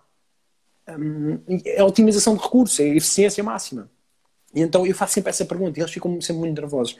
Mas se eu percebo que o cliente tem mil para gastar, eu prefiro que ele seja meu cliente durante um ano e não, não necessariamente que eu vá cobrar uma avença de 70 euros ou de 100 euros ou o que seja mas eu prefiro tentar, ok, com esses mil euros, o que, é que, é que eu, consigo fazer? fazer? para tu teres dois mil em valor? Porque se eu conseguir fazer isso, eu sei que tu vais voltar a gastar mil comigo. E eu vou-te trazer mais dois mil. E tu daqui a bocado temos uma avença que é o dobro. E, e, e é um cliente para a vida. Um, um, um, para a vida é uma expressão, né? mas é um cliente, é um cliente a longo termo. E é isso, é isso que me interessa. É, pá, eu quero construir relações de duração, não quero ok, tens mil, então deixa-me lá tirar-te esses mil, ok, porreiro, tenho aqui os mil no bolso, agora vai à tua vida. E, e fa faça, faça um trabalho porreiro, entregue e não quer saber mais dele. Portanto, que nós hoje em dia é... temos clientes que fazemos algumas coisas, situações pontuais, em que não cobramos, que já não são nossos clientes. Mas no, no sentido, eu sei que de hoje para amanhã, eles quando tiverem budget, ou quando, quando, quando tiverem alguém, um, um colega qualquer, CMO qualquer, que precisar, eles vão nos indicar a nós. É exatamente esse, eh, essa metodologia que nós já temos vindo a adotar. Não foi logo desde o início, porque ainda demorámos algum tempo a perceber, não é? Um, mas eh, já desde há muito tempo que, que, temos vindo a trabalhar assim. Por isso é que temos uma taxa de, de aprovação. E quando digo aprovação, é tu fazes a primeira apresentação e a única coisa que tens trabalhado ali são fecheiros finais, são os ajustes aqui. Oi, desculpa. Um, muito aproximado aos 100%. Precisamente porque investimos muito tempo uh, no briefing, para perceber e conhecer a fundo o cliente e, e a empresa e na questão do budget. Uh, epá, felizmente somos uns privilegiados nesse sentido. Uh, não me posso queixar de, de, Também, se pudesse, era um bocado estranho dizê-lo aqui, não é? Mas não nos podemos queixar de todo de nenhum dos clientes com, com quem já trabalhamos. Uh, e se algum tiver a ver, muito obrigado. Uh, somos mesmo os privilegiados nesse sentido. Uh, e eles compreendem precisamente isso, não é? Não consegues fazer a mesma coisa com um cliente que tem um budget de 100 mil euros que um cliente que tem um budget de 10. É, claro. Podem até ter os mesmos objetivos, uh, mas se calhar o de 10 vai ter que alinhar ali um bocado as expectativas, como tu disseste, e nós percebemos, ok, se calhar não consegues chegar lá este ano, mas daqui a 2, 3 anos é expectável Exatamente. que já possas estar mais Pá, acho que isso Acho que isso é, é das coisas mais importantes para mim, é, é alinhar expectativas. Alinhar expectativas do que é que vai ser entregue, alinhar expectativas de quanto é que, quanto é que o cliente precisa de gastar. Alinhar, alinhar expectativas é, é, é, das coisas mais importantes para mim, para, para a empresa, porque é isso que faz com que o cliente fique satisfeito. Porque lá, voltamos ao início da conversa, que é, se tu não tiveres uma meta, se não tiveres objetivos, como é que tu vais saber se correu bem ou mal? Não sabes, estás, estás a torrar dinheiro precisamente. Exatamente. E tempo. Exatamente. E epá, eu, eu digo-te, já, já uh, ou melhor, no, no início, uh, cometi às vezes, algumas vezes, esse, esse erro de, de, nem era de aceitar, mas de orçamentar alguns projetos uh, com uma base muito vazia. Uh, epá, e claro, claro que aprendi, não, não, não o voltei a fazer. Não, não só para meu benefício, mas para benefício do cliente também, ou principalmente. Uh, porque nem eu me sinto bem, tu deves sentir mesmo. Há, há trabalhos que, que, não tendo objetivos, se não conseguindo medir, também não te sentes bem em, em estar a fazê-lo, porque parece que não estás a entregar uh, aquilo que é suposto, não, não há nada palpável. Bem, eu, já, eu já disse a um potencial cliente que nós tivemos duas reuniões uh, de briefing pá, com designer, UX designer, o nosso CTO, eu, pá, só do nosso lado seis pessoas. E tivemos duas reuniões de duas horas cada uma. E chegámos ao fim das duas reuniões e o cliente não conseguia decidir o que é que ele precisava. Eu disse ao cliente: é assim, se nós, eu não vou, eu não vou ter mais uma reunião de duas horas com mais seis pessoas se você não é capaz de, de, de, de perder meia hora do seu tempo antes das reuniões pensar no que é que, no que, é que poderá necessitar. Porque depois andamos ali a navegar na maionese, não chegamos a lado nenhum. Ah, e, e, estão aqui seis pessoas. Eu já perdi quatro horas de seis pessoas. São seis vezes quatro vezes muito dinheiro aqui. Ah, e, e não chegamos a lado nenhum. Portanto, é assim eu posso fazer uma coisa, porque ele, ele depois estava a batalhar, isto tudo porque ele estava a batalhar, ah, mas vocês têm de apresentar um orçamento, já tiveram 4 horas, têm de apresentar um orçamento, têm de apresentar mas um orçamento. vazio. Eu disse, tudo bem, eu vou fazer uma coisa, eu vou pensar no valor que acho que o projeto que você precisa vai custar e vou pôr uma margem de 200%. E esse é o valor. Que é a tua segurança. Ah, mas no fundo. não sei o que é que vem daí. E pode ser muito barato pode ser muito barato. Ou então, trabalhamos à hora. Ah, mas à hora não, porque eu não sei se vocês vão gastar mais horas do que é preciso. Claro. Então, se não há confiança parte a parte, acho melhor não fazermos o projeto. E não avançarmos com o projeto. Epá, é, eu acho eu cada vez mais também ligo a essa parte do, do fit que há entre o cliente e a agência. Sem dúvida. E nós, felizmente, muito felizmente, e estou muito agradecido por isso, nós estamos num momento, hoje em dia, que que podemos, eu não digo podemos escolher, mas ao fim e ao cabo, eu, eu posso-me dar esse, essa liberdade pá, de escolher eh, os clientes com, que, com quem sentimos fit. Pá, e o trabalho flui tão melhor. E nós temos mais tempo a fazer new business e arranjar mais clientes desse tipo. Pá, e é, essencialmente é uma coisa que eu, dois dos, duas das pessoas, minhas, minhas amigas mais uh, que tiveram mais sucesso a nível empresarial hoje em dia, pá, que tiveram muito sucesso, uh, as duas pessoas me disseram a mesma coisa, que é o mais importante é saber dizer que não e aprender a dizer que não. Pá, se um projeto não te parece bem, pá, diz que não. Uh, porque o, o que tu vais receber face à frustração que isso te pode trazer, ou ao dinheiro que tu podes perder, porque às vezes nós estamos a pensar, pá, eu já tive pessoas e projetos e, e atenção, eu não estou eu não estou aqui a falar como um rei sentado numa poltrona. Eu, já tive FIIs de 100 euros, 150 euros, 200 euros mês.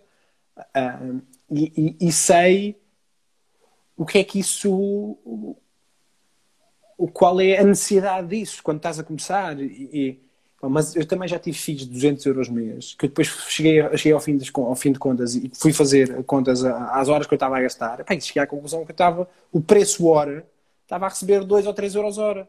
Pá, 2 ou 3 euros yeah. hora. Se eu for trabalhar para um Starbucks, para um McDonald's aqui, recebo muito mais do que isso. Eu quero estar a frustrar-me e depois chegar, a, a, chegar ao fim do dia cansado, com dor de cabeça, pá, farto de aturar. Pá, não, não compensa. Pá, e, e Sim, esse fit é tão importante. Pá. A questão é mesmo essa, é que se não, se não houver esse fit, se for um trabalho que estejas a fazer quase contrariado, uh, também é um, é um, trabalho que te vai custar duas vezes mais uh, a nível emocional e a nível financeiro. Vais gastar e não vais entregar, duas ou três vezes mais. Exatamente, e não vais e não entregar todo o teu potencial. Porque estás a fazer contrariado e se não, se não estivermos uh, num estado mental positivo, dificilmente também a criatividade flui, não é? Porque as ideias acabam por, por nos bloquear às amarras uh, que trazemos uh, da nossa educação, em parte. Exatamente, exatamente. Olha, e entretanto nós cagámos aqui um bocado no briefing falando bom português. Criatividade, no briefing, não, no, no briefing, no storyboard. Um, pá, mas então perguntas que, que, que, nós tínhamos aqui também uh, colocado para falar. Uh, também fomos falando um bocado disso, não é? Portanto, como é que surgiu a Mosca, qual é que é o propósito. Enquanto fundador da Mosca, quais as, as maiores dificuldades do teu dia a dia? Lidar com pessoas. É para lidar com pessoas, não só com a equipa, como clientes, porque não estamos. Somos todos pessoas, não é? Temos todos dias difíceis, temos todos uh, momentos menos bons, uh, temos todos problemas familiares, temos todos problemas financeiros, temos todos problemas amorosos, temos, todos passamos por coisas assim. Pá, e lidar com pessoas é algo que me consome muito tempo e epá, é algo que, que é das maiores dificuldades que eu tenho. Eu sou muito extrovertido, sou muito bom a fazer relação com pessoas, mas epá, hum, às vezes é muito complicado sentir, ter, e principalmente a pandemia trouxe isso também, que é a pandemia trouxe, estamos afastados. Nós, por exemplo, nós utilizamos, nós estamos a fazer beta testing de uma plataforma que é o Branch. Um, e já agora convido-vos a ir, a ir ver Branch Beta, branchbeta.com. Um, que basicamente é uma plataforma que nos permite ter uma agência virtual e permite ter salas, fechar porta, e os avatares têm de ir fazer knock na porta e deixam entrar, tem o microfone ligado ou desligado, vão a passar por outros, só conseguem ouvir as pessoas quando estão ao pé delas, portanto podem ir passar com o boneco ao pé das outras pessoas e podem comunicar com as pessoas. Ou seja, permite criar momentos espontâneos, que era algo que nós estávamos a sentir falta. Mas a pandemia também trouxe uma coisa muito difícil, que é é muito difícil fazer a leitura das pessoas quando tu estás num Zoom, quando tu estás num, num Instagram Live, quando tu estás num Teams, num Google Meet, num Airby, whatever. É difícil fazer essa leitura. E às vezes é muito difícil em, comuni em comunicação assíncrona, seja por Slack, por e-mail, o que seja, um, a fluidez da comunicação, porque as pessoas podem estar num dia mau, uh, pá, num problema familiar, num problema amoroso, financeiro, whatever e, e nós lidamos, eu, eu, eu, acredito que tu também, nós lidamos com tanta gente durante o dia. Vais lidar com duas ou três pessoas assim, ou que estão a passar por algo. E sentir isso e adequar, uh, porque eu sou muito assertivo. Aliás, é uma coisa que eu estou a trabalhar muito com a minha equipa. Pá, quando a equipa me apresenta alguma coisa, eu, eu olho para os aspectos negativos. Os aspectos positivos para mim estão ótimos. Pá, não menciono. Eu olho para os aspectos negativos Pá, digo, isto está uma merda, isto está uma merda, pá, isto tem de melhorar, isto tem de melhorar. E é algo que eu estou a trabalhar, porque é, é, é, em termos de dar feedback às equipas, às vezes é muito, é muito desgastante. Tu, enquanto, enquanto designer, enquanto copy, que seja, tu vais mostrar a alguém que te vai aprovar o trabalho. E a pessoa diz, isto está uma merda, isto está uma merda, tens de melhorar isto. Pá, e tu pensas, pá, eu sou uma bosta, eu fiz tudo yeah. mal, então eu estou a melhorar também esse lado de feedback que é, pá, isto está excelente, isto está... primeiro olho para o positivo, isto está excelente, está excelente, pá, aqui é mesmo isto, paleta de cores está brutal, pá, a experiência podia estar um bocadinho melhor, mas está porreira, não sei o quê, pá, mas temos de melhorar isto, isto e isto. E, e quando tu dás estes feedbacks tão assertivos a alguém que está a ter um dia mau, pá, tu, tu às vezes levas ali com ou com um revirado. E vais bloquear a pessoa. Pá, e tu, pá, eu pelo menos assim, eu, eu, é, eu não lido bem com isso. Pá, oh, calma, mas o que é que, o que, é que se passa? E, e isso consome muito tempo. Uh, tentar, e agora com a pandemia então é, é ridículo.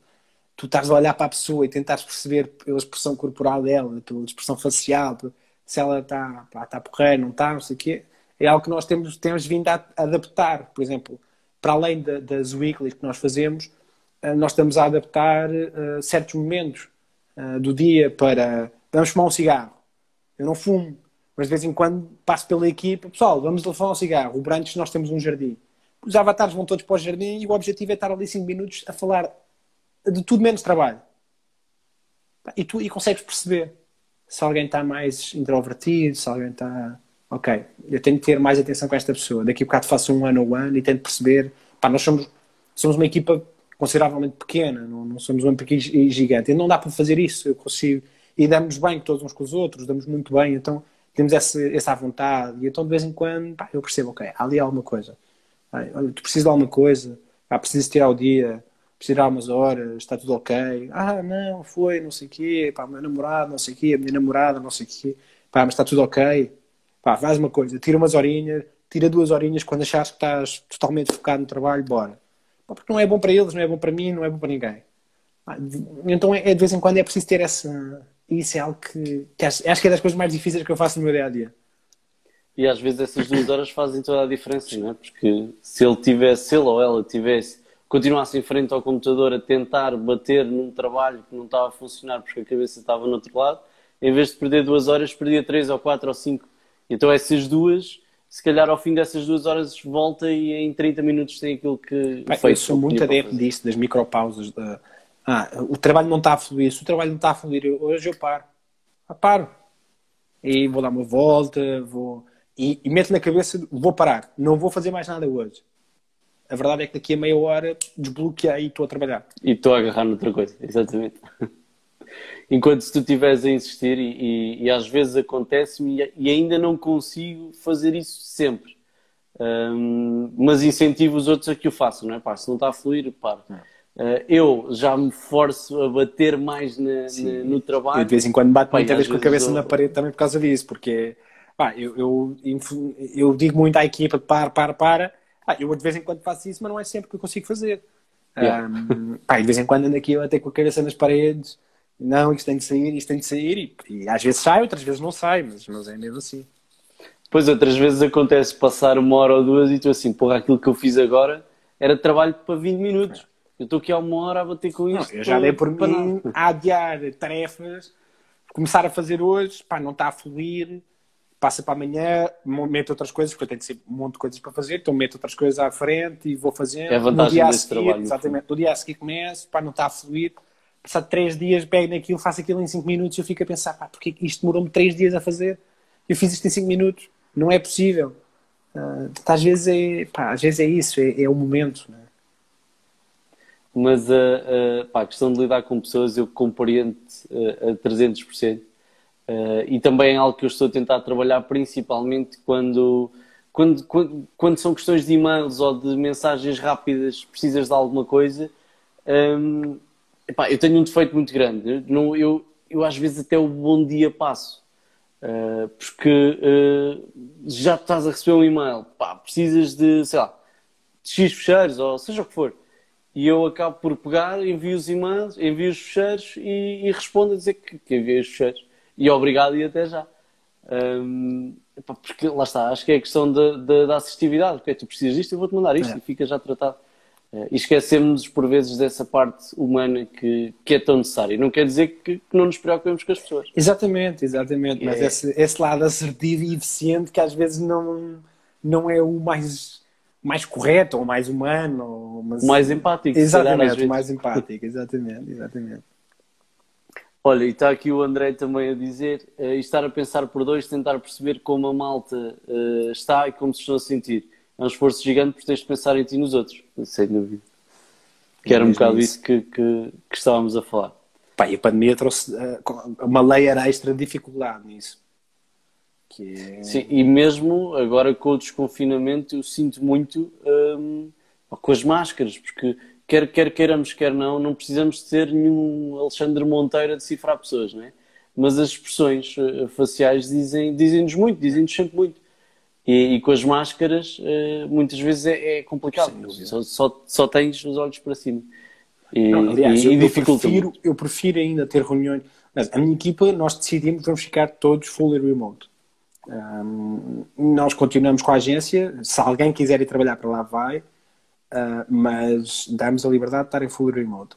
Um, já tínhamos, é o formato que nós temos. É, já tínhamos workflows montados para trabalhar. Aliás, eu, eu, passei 2019, 2018 uma parte, 2019 passei o ano inteiro entre Lisboa e São Paulo.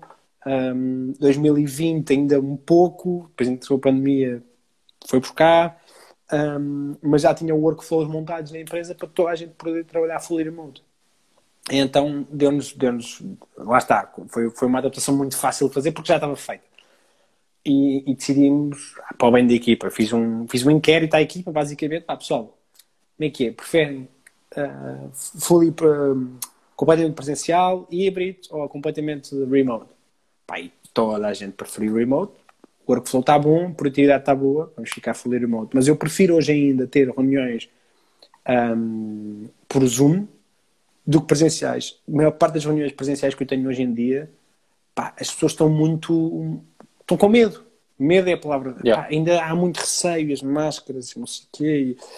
Pá, e, e aquele, aquele sentimento todo de medo, de receio, de não, o que é que vai acontecer.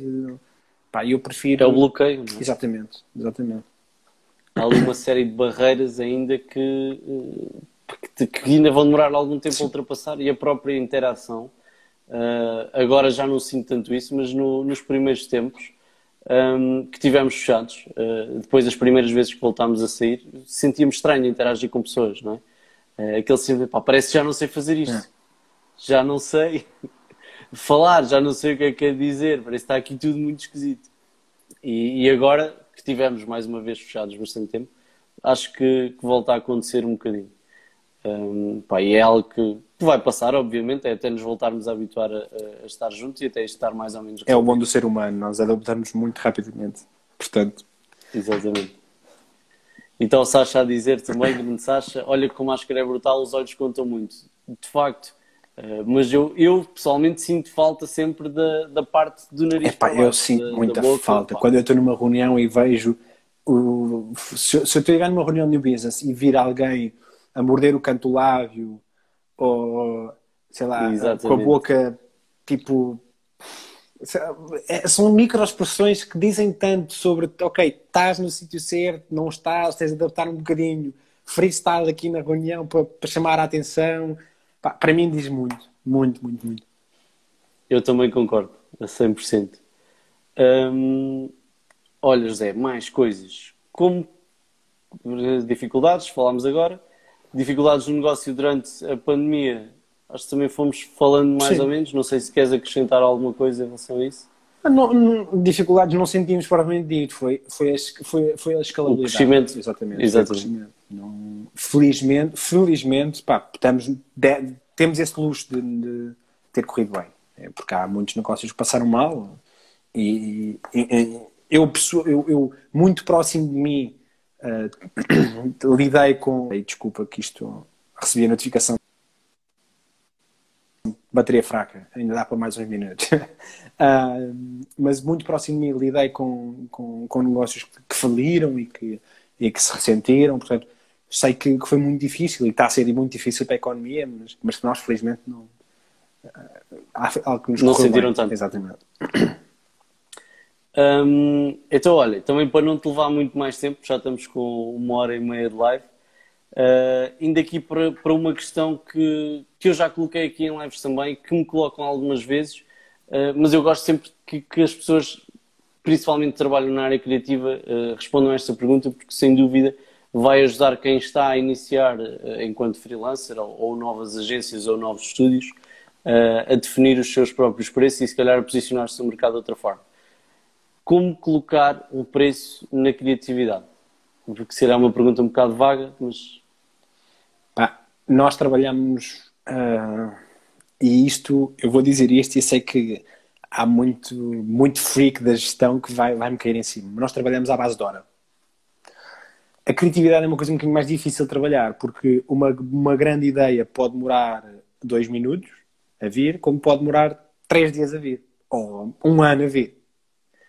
Ahm, o que é que nós costumamos fazer? Nós costumamos cobrar não a ideia em si, mas a execução da ideia. E isso é um bocadinho mais fácil de, de meter um preço, ah, porque nós sabemos quanto tempo é que isso vai demorar. Nós todos na equipa trabalhamos com Toggle, ah, existem outras ferramentas, nós trabalhamos com Toggle, sabemos quantas horas é que cada coisa nos demora em média a fazer. Com base nisso, nós fazemos os orçamentos. Portanto, é, é sempre num- numa base de hora. Ah, agora, eu acho que há uma questão que é, se calhar, mais pertinente, mais pertinente não digo, mas mais importante para quem, quem vai começar, que é como é que eu defini no meu preço hora. Pá, e existem N de folhas de Excel e tudo mais online que vos ajudam com isso. Mas essencialmente é perceber que custo é que eu tenho. E com base nos custos que eu tenho, quanto é que eu quero ter de lucro, digamos assim. E depois é tentar. O que custa muito no início é perceber quanto tempo é que eu preciso para fazer determinada coisa. Eu hoje em dia sei que eu, para ter uma ideia para um cliente, um, eu normalmente, aliás, eu normalmente tenho a ideia numa questão ainda de new business. Portanto, eu não vou cobrar a ideia. Eu cobro depois a discussão da ideia. Um, mas eu sei que eu, em média, eu demoro entre uma a duas semanas a fazer uma proposta de new business, em média. Eu sei que tenho uma a duas semanas. Nós, nós marketing, publicitários e afins, trabalhamos com deadlines. Se tu meteres na cabeça que tens o deadline de apresentar uma ideia em duas semanas, é pá, garanto que tu vais, vais ter sonhos com isso e vem daí uma ideia. Um, e depois o outro lado é ah, já tive imensa gente a dizer ah, mas eu não sou criativo, eu não tenho tanta criatividade como tu tens. Pá, criatividade é, é um asset, a criatividade é um, uma skill, trabalha-se. Todos nós somos criativos. Todos nós nascemos com criatividade.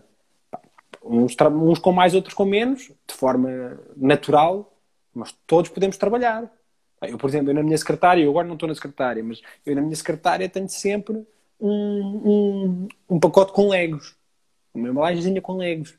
E de vez em quando meto-me a montar legos. E o objetivo é sempre o mesmo. É, com, com, as mesmas peças de lego, eu cada vez que mexo naquilo tenho de montar uma coisa que eu nunca montei. Pá, por mais pá, por mais estúpida que seja, nem, ah, é um foguetão, não se parece com um foguetão, pá, mas eu sei que isto é um foguetão. E estou a tentar, com as peças que tenho aqui, montar um foguetão. Ou, pá, o que seja. Mas o objetivo é, sempre que eu pego naquilo, obrigar-me a montar uma coisa que eu nunca montei, com aquelas peças. E é, são pequenas, pequenas, isto para mim funciona. A, a parar. Tem a ver com os estímulos. Exatamente, parar, tenho sempre as guitarras aqui um, penduradas. Pá, parar, pegar na guitarra, ou pá, parar, ir à rua, uh, ou por simplesmente abrir o iTunes e ver que música é que está agora a bombar. Uh, que, é que coisas novas estão a sair. Pá, qualquer coisa. Para mim, música funciona muito, estímulos visuais funcionam muito. Para outras pessoas é dormir. Uh, mas é, é acharmos também aí o que, é que, o que é que estimula a criatividade e trabalhar a criatividade. Precisamos precisamos precisamente de consumir conteúdo para consumir conteúdo quando digo consumir conteúdo não necessariamente uh, uh, o conteúdo na palavra uh, que estamos ou, ou, melhor no significado que estamos habituados a dar à palavra conteúdo digital ou conteúdo escrito. Mas até pode ser. conteúdo consumir conteúdo até pode ser ir dar um passeio mas até pode floresta, ser, pá, até pode ser consumir e, conteúdo e estás a consumir conteúdo. Até pode ser se calhar eu, por exemplo, eu sigo páginas de Instagram brutais, tipo coisas fora da caixa pá, o Pablo Robat, tipo, é um gajo que faz coisas super fora da caixa, que mete pombos, uh, desenha uma. imprime pizzas e mete pasta de amendoim na, nas impressões e mete no chão e depois filma, filma os pombos como se estivesse a cozinhar pizza. Pá, coisas assim completamente fora da caixa. Pá, se calhar, para mim isso também resulta. Se calhar há outras pessoas que vê TikToks resulta para exponenciar a criatividade. Isso é. Cada um depois tem de encontrar também o que é que, o que, é que exponencia a criatividade e trabalhar. Mas acho que. Exatamente. Conhecermos a nós próprios um bocadinho, não é? Sim, nesse, nesse sim, sentido. Sem dúvida. Olha, outra questão que, pá, que eu considero importante, porque tenho, tenho vindo a assistir um bocado, principalmente uh, quando começou a Clubhouse, não, não sei se sentiste isso uh, lá ou não. Peraí, eu vou mas... andando para ali, acima do telemóvel a carregar e assim não perdemos nada. Desculpa lá. Não, não, não, força. Uh, Estás-me a ouvir? Estou, estou, estou, estou. Portanto, aquilo que eu senti, já senti há algum tempo, senti mais na Clubhouse, ou, ou consegui constatar mais quando começou a Clubhouse, é que há de facto uma guerra, uh, entre aspas, um bocado grande entre marketeers e, e, designers. Um, quando eu acredito que uma sem a outra não funciona, não é? Precisam de andar de, de mãos dadas. Qual é que é a tua posição em relação a isto? Porque é que achas que acontece? Olha, a minha posição em relação a isso é que as redes sociais trouxeram uma, trouxeram um, um, algo, uh, trouxeram muitos benefícios, mas trouxeram um, um, ponto negativo que está a moldar o mundo atual, que é o nós versus eles. Isso é válido para tudo e mais alguma coisa. Nós estamos a ver isso com a exponenciação da extrema-direita uh, em todo o mundo, estamos a ver isso, a exponenciação da extrema-esquerda. Está... Isso é, é válido para uma panóplia de coisas. E nós, nós, na nossa área, vemos isso com os marketeers versus designers e com os marketeers versus copies, e com... mas isso, é, isso é transversal na, na, na humanidade, digamos assim. A minha posição é, é pá, nós, nós, seres humanos, vivemos de correlações. Pá, se nós acharmos que não precisarmos, eh, seja de outro profissional, seja de outro ser humano, para fazer o que é que seja, estamos quilhadíssimos? Eu, na minha empresa, tenho designers, tenho UX designers, tenho web designers. Só dentro do design tenho várias valências. Depois tenho copies, tenho web developers. Dentro dos web developers tenho back-end developers, front-end developers. Precisamos todos uns dos outros. Pá, isto, essa ideia de, de, de, guerras. E depois há, há, isso também vem muito com a questão das verdades absolutas, né? que, é, que há, há designers que se acham um, e há designers que são excelentes estrategas, uh, como há marketeers que são péssimos estrategas. Uh, mas é, é, percebermos quais são as valências melhores de, de uns e de outros e, e, criar correlações e criar parcerias e o que quer que seja, mas essa ideia de que não precisamos uns dos outros, pá, eu acho isso absurdo. É, a minha posição é essa, pá, é, é só absurdo, não, não, não faz sentido absolutamente nenhum e já deveríamos estar, ou melhor, eu acho que já estamos em algumas áreas a, eh, a trabalhar para que, para que exista uma, uma relação mais colaborativa, não é? E eu tento incutir isso muito nas, nas vendas, eh, porque uh, comparando aqui um bocado, um, ehm, há uns anos atrás tínhamos muito, e ainda temos nas telecomunicações principalmente, aqueles vendedores que, pá, que te tentam obrigar a dizer o sim, mesmo quando tu não queres, e acabas por dizer que sim só porque sim, deixa-me em paz, uh, que é a venda forçada. E eu tento incutir já, já desde aulas, há cerca de 3 anos mais ou menos, um, que essa era chegou ao fim uh, e que temos cada vez mais que a venda, seja ela qual for, uh, tem que ter uma base colaborativa. E não, não quer dizer que seja 50-50, benefício 50-50 para os dois lados pode ganhar mais o, o comprador hoje, ganhar mais o vendedor amanhã, uh, não importa. Importa que seja uh, numa perspectiva de colaboração para que ambos saiam satisfeitos, independentemente uh, de, de, de, ir mais, teoricamente, um ter mais porcentagem que outro. É? É, Portanto, se ambos saem satisfeitos. Isso, isso vê-se isso vê inclusive com as marcas hoje em dia, quer dizer, hoje em dia o próprio consumidor quer fazer parte do processo de criação das marcas e nós vemos isso em uma panóplia de coisas, desde ténis que são co-criados com a comunidade, de novos produtos que são co-criados com a comunidade, com os clientes, com os consumidores. Portanto, isso é, é a co-criação. eu acho que é, aliás, nós, eu, eu, eu cruzei-me com isto pá, em 2012, 2012, 2013, que uma, uma tese de doutoramento eh, de economia eh, da Universidade de México uh, uma doutorada que fez a tese e a tese era sobre uh, ciclos económicos. E um livro que eu li também de Terence McKenna, que é o Time Wave Zero, fala precisamente disso, que era nós vivemos em ciclos de evolução uh, e os ciclos um, ele, tra ele, traz uma, uma, uma layer extra de complexidade à, à, à, teoria, apesar de ser uma teoria com muitos muitos anos anterior a esta tese, e, e, que aborda a mesma, a mesma coisa, mas de outra perspectiva.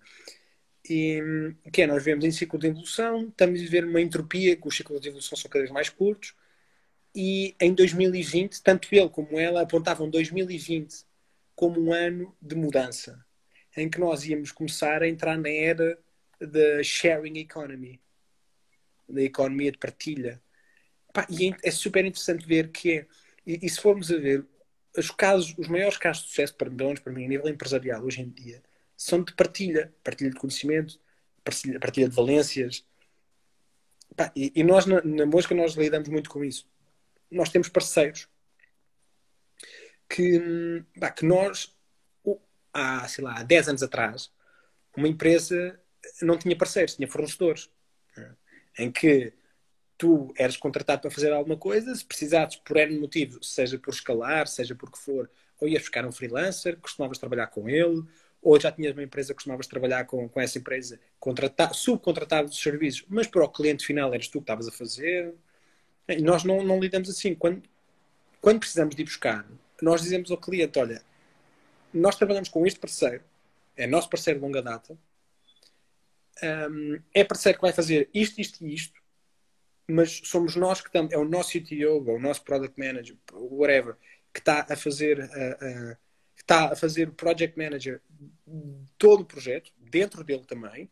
Portanto, isto é algo que não é eles e nós, é, somos um todo, e nós comunicamos isso ao cliente. Este, este lado de parceria, quando, nós, quando eu comecei a fazer isto, bem, tinha imensas dúvidas de pá, será que o, o, cliente depois não vai contactar diretamente? Pá, será que isto é bem visto pelo, pelo cliente? Será que é de coisa, dando dúvidas. Né? A verdade é que eu noto que é muito valorizado pelo cliente. Esta abertura e ele saber que nós temos parceiros e que pá, é, esta correlação e esta copartilha é, é, acho que é o futuro. Há, há, confiança, não é? E, e, para todos os efeitos, o trabalho de gestão, uh, que foi aquilo que, foi, que é facilitado ao cliente, não é? Um, foi feito por, por ti, pela tua equipa, neste caso, independentemente de, de do resto. Exatamente. E, e, isso aí eu acho que tem, tem muito valor. É o que é que, se eu, se eu estou a contratar um serviço ou estou a comprar um produto, seja o qual for, é para, para me facilitar a vida de alguma forma. Portanto, se eu te comprei os teus serviços e, e em primeiro lugar foste transparente e em segundo lugar facilitaste-me a vida e apresentaste-me os resultados que eram desejados, porque, porque é que ir ao outro lado se gosto de, de trabalhar contigo? É um bocado isso. E eu, eu funciono assim com as mais pequenas coisas, com um barbeiro, uh, com a roupa onde, onde vou comprar, os sítios onde vou comprar, mesmo dentro da, das mesmas marcas, uh, há lojas daquela marca que eu não gosto de ir, mas há outras que eu vou porque já sei quem é que vou encontrar. É um, é um bocado por aí, é a questão de proximidade e, e, e o facilitismo com que, as, com que as coisas são, são tratadas. E está a Isabel a dizer é quase se aproximar o estilo da empresa familiar, proximidade e intimidade com o cliente. Sim, é, por isso mesmo que nós, nós não queremos ser uma agência grande. O nosso sweet spot na equipa digital são 10 pessoas. Nós não queremos, pá, não nos vemos a ter mais do que 10 colaboradores. Não, não queremos. Porquê? Porque nós queremos ser o boutique agency, nós queremos ter uma relação de proximidade com o cliente, queremos ser uma agência ágil, uma empresa grande. Traz aqui outros, outras questões que é a falta de agilidade. É normal, acontece. Um, nós queremos ser uma boutique agency, queremos ser algo. Não é, não é, não é ser o pequeno, e depois há, há em Portugal isto não é bem visto normalmente. Uma boutique agency em Portugal costumam dizer, pá, eu já ouvi isso, que é ah, tu és é pequeno, não consegues, não consegues crescer. Não, não é isso. É eu não quero crescer mais do que isto. Eu não quero ter mais do que 10 pessoas no, no digital. Não quero. Pá, porquê? Porque isso não é, não é, não é necessariamente uh, ser barato ou ser pequeno. A questão é, eu quero ir aumentando, é o preço hora. Eu não quero escalar só com pessoas se eu hoje cobro 30, amanhã quer, eu, com as mesmas pessoas, eu quero estar a fazer o dobro do, preço, do, do valor. Porque eu quero agregar valor às pessoas que estão connosco, elas para eles crescerem mais, saberem mais e, e nós conseguimos trabalhar clientes cada vez maiores. Eu acho que isso pode ser até uh, uma questão um bocado cultural, não é? Portanto, sempre que abrimos um negócio uh, uh, em Portugal, um, e, e fala-se muito dos, dos, grandes mentores ou gurus do empreendedorismo, que é tu constróis um negócio e ele tem que ser escalável. Se não for escalável, não vai vencer aqui, aqui aqui. Mas eu acredito que há negócios, em primeiro lugar, que têm um teto de escalabilidade. Não é? Portanto, o, o negócio está preparado para funcionar até aquele ponto. E nem todas as empresas têm que ser multinacionais.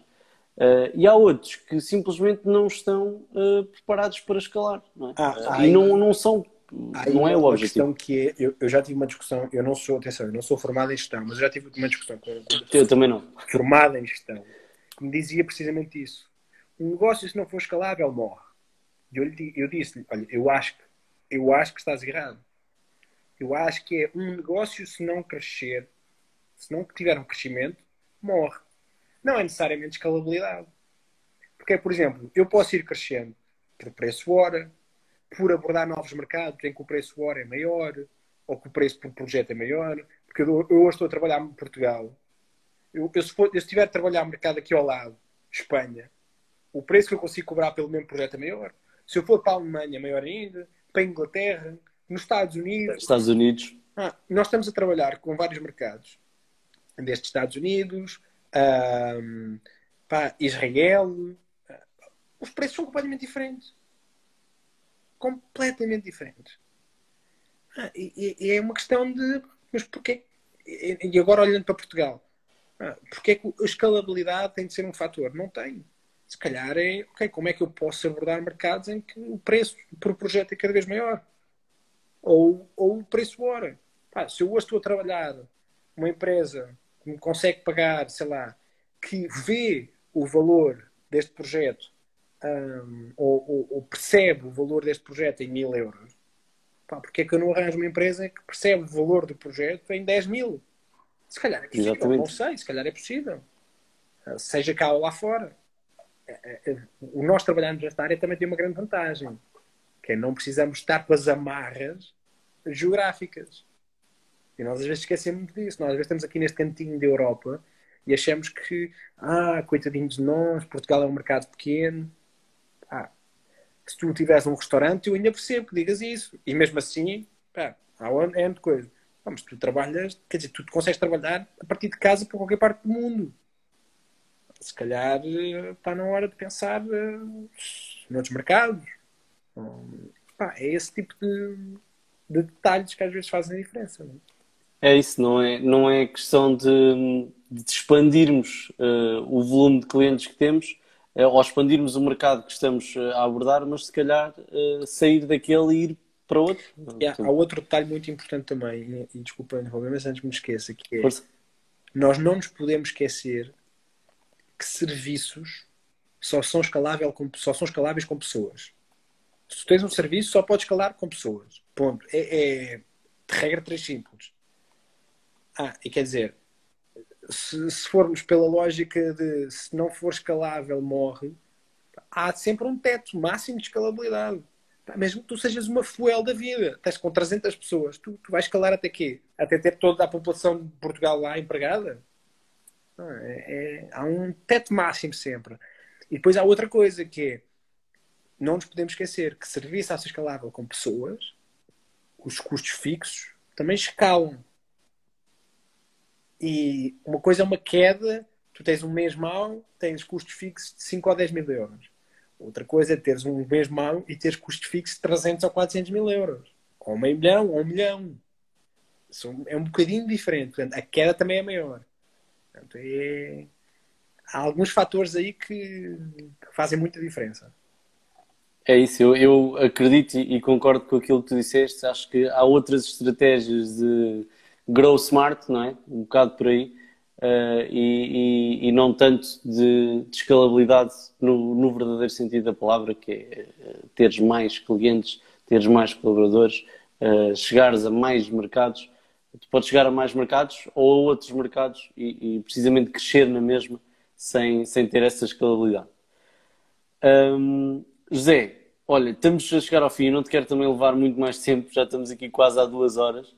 Uh, concluindo, objetivos futuros, o que é que, que é que tens em mente, se é que podes partilhar, tanto para ti como para a Mosca? olha, para mim, uh, não sei. para a Mosca, internacionalização.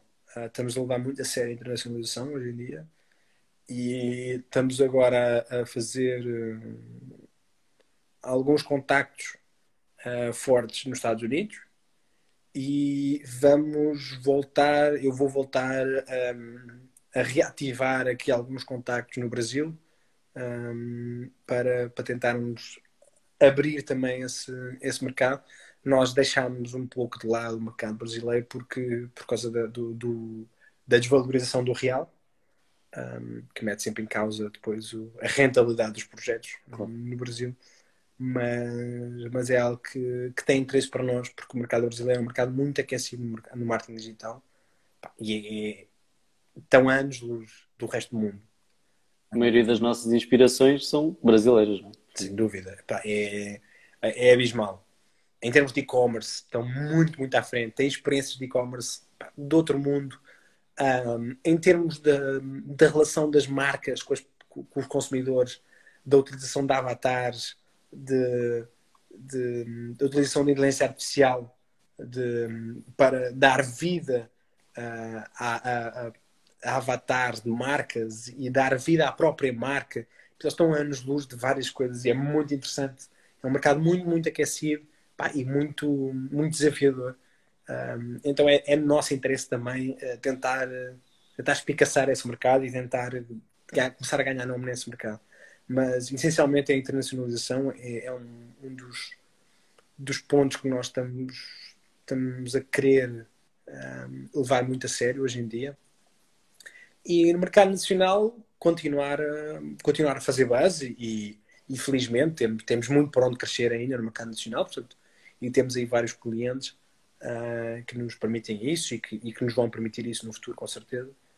Uh, portanto, uh, é fazer base e, e, olhar lá para fora também. Boa, fantástico. E hum, última questão, antes de, de terminarmos. Que conselho darias, enquanto criativo, a quem quer começar um negócio? Isto é aquela pergunta que pode ser mesmo super vaga, não é? É quase como as, as sete estratégias para tornares um conteúdo viral. Pá, um, enquanto criativo, eu posso deixar um conselho que é antes de pensar em montar um negócio, pensem onde é que eu posso agregar valor. Eu sei que isto é uma coisa que parece pá, parece muito vaga, mas é agências, freelancers e tudo mais existem tipo cogumelos. Em cada esquina há um. Se vocês vão ser só mais um, pá, podem ter sorte, podem ter contactos, podem, e a coisa pode fluir. Mas não sejam só mais um. Tentem perceber onde é que está a vossa diferenciação. Pá, e a vossa diferenciação pode ser, pode ser uma coisa tão simples como eu vou focar-me em ginásios. Pá, vou ser o melhor a fazer marketing, gajo, whatever marketing digital para ginásios, ou, para, ou design para ginásios, ou, pá, vou-me focar num nicho. Eu amo ginásio, pá, sou super crossfit, cenas e não sei o quê, pá, e esta é a minha paixão e eu vou-me focar a fazer só para isto. Pá, tenta encontrar uma diferenciação que seja. Pá. Eu adoro vinho, e vou-me focar, vou ser, vou focar em fazer marketing para vinho, uh, o que seja. Ou, pá, não, eu sou muito bom a utilizar a cor azul pá, vou ser melhor criativo a fazer cenas com azul. Pá, tentem encontrar algo diferente. Porque se derem algo diferente ao mercado, vão ter sempre mercado para trabalhar. Um, se forem só mais um, podem não ter essa sorte. Mais nada, como diz também o Sasha, é a proposta única de valor, ou, POV ou USP, não é? Exatamente. José, não sei se queres acrescentar mais alguma coisa. Pá, entretanto era uma hora e pico, estou-te a roubar quase duas horas. Pá, uma hora e pico, o pico pode ser muito longo, né? Pá, não, não sei, não, não tenho mais nada que, que me ocorra que, que, possa fazer sentido, mas, mas entretanto, se vires aí alguma questão que, que, que, não tenha sido respondida ou que achas que pode, pode fazer sentido, ainda, ainda temos tempo. Eu acho que no que toca ao storyboard, passámos uh, uh, por, por todas as questões, praticamente confirmando uma última vez, mas, mas passámos por tudo. Sim, não sei se alguém da audiência também acho que acho que fomos tocando em tudo, sim. Não sei se alguém da audiência tem alguma questão que, que queira colocar. Se quiser colocar, é será agora ou então depois, só no privado, ou calço para sempre. José, quero-te agradecer mais uma vez uh, a tua presença um, ehm, nesta hora e pico uh, e teres aceito o meu convite para uma hora e 59 é uma hora e pico, diz Sasha, e teres aceito o meu convite um, para estar aqui. Uh, e olha, está o André a fazer uma questão. Qual foi o ponto de maior crescimento da mosca? O ponto, como assim? Se calhar a altura de maior crescimento, falámos um, um bocado uh, no início, talvez. É pá, uh, houve dois picos. houve dois picos de crescimento foi os. À, volta do sexto mês, foi mais ou menos quando lançámos a Marcelfi. Tivemos uma exposição muito grande. Um, isso isso fez, fez com que, com, que acabássemos por crescer. E, e agora, sem dúvida, o grande pico foi a pandemia. Uh, portanto, a pandemia foi, foi de facto um crescimento muito acentuado. E é isso, é exatamente isso que ele estava a questionar, o momento, ou seja, tipo, o que lançou mais a mosca.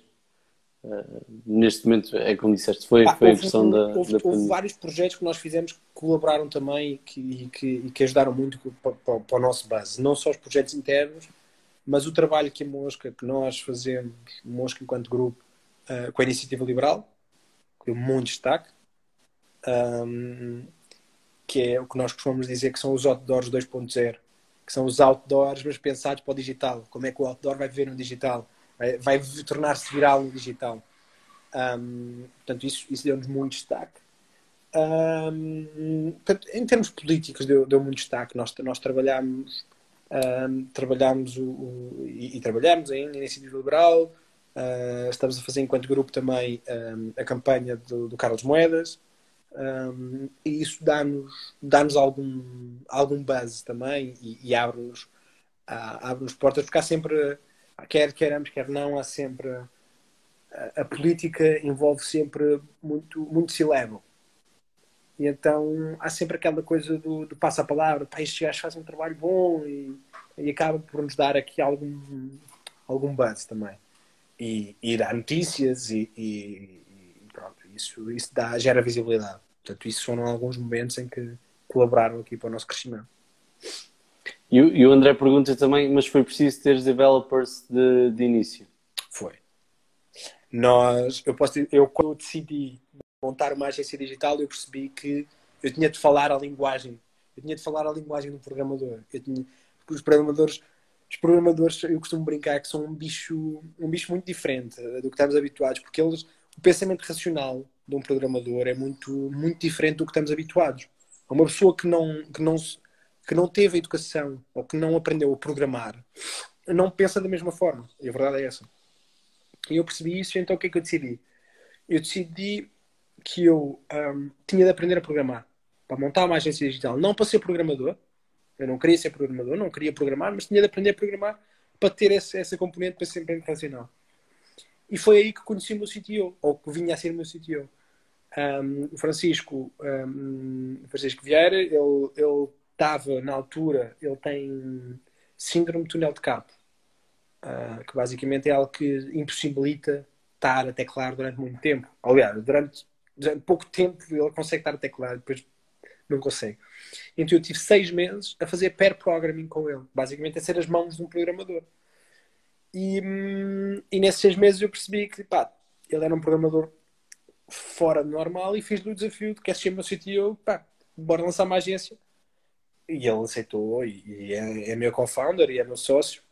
E nós começámos logo, aliás, a agência começou eu e ele, duas pessoas. E depois fomos crescendo.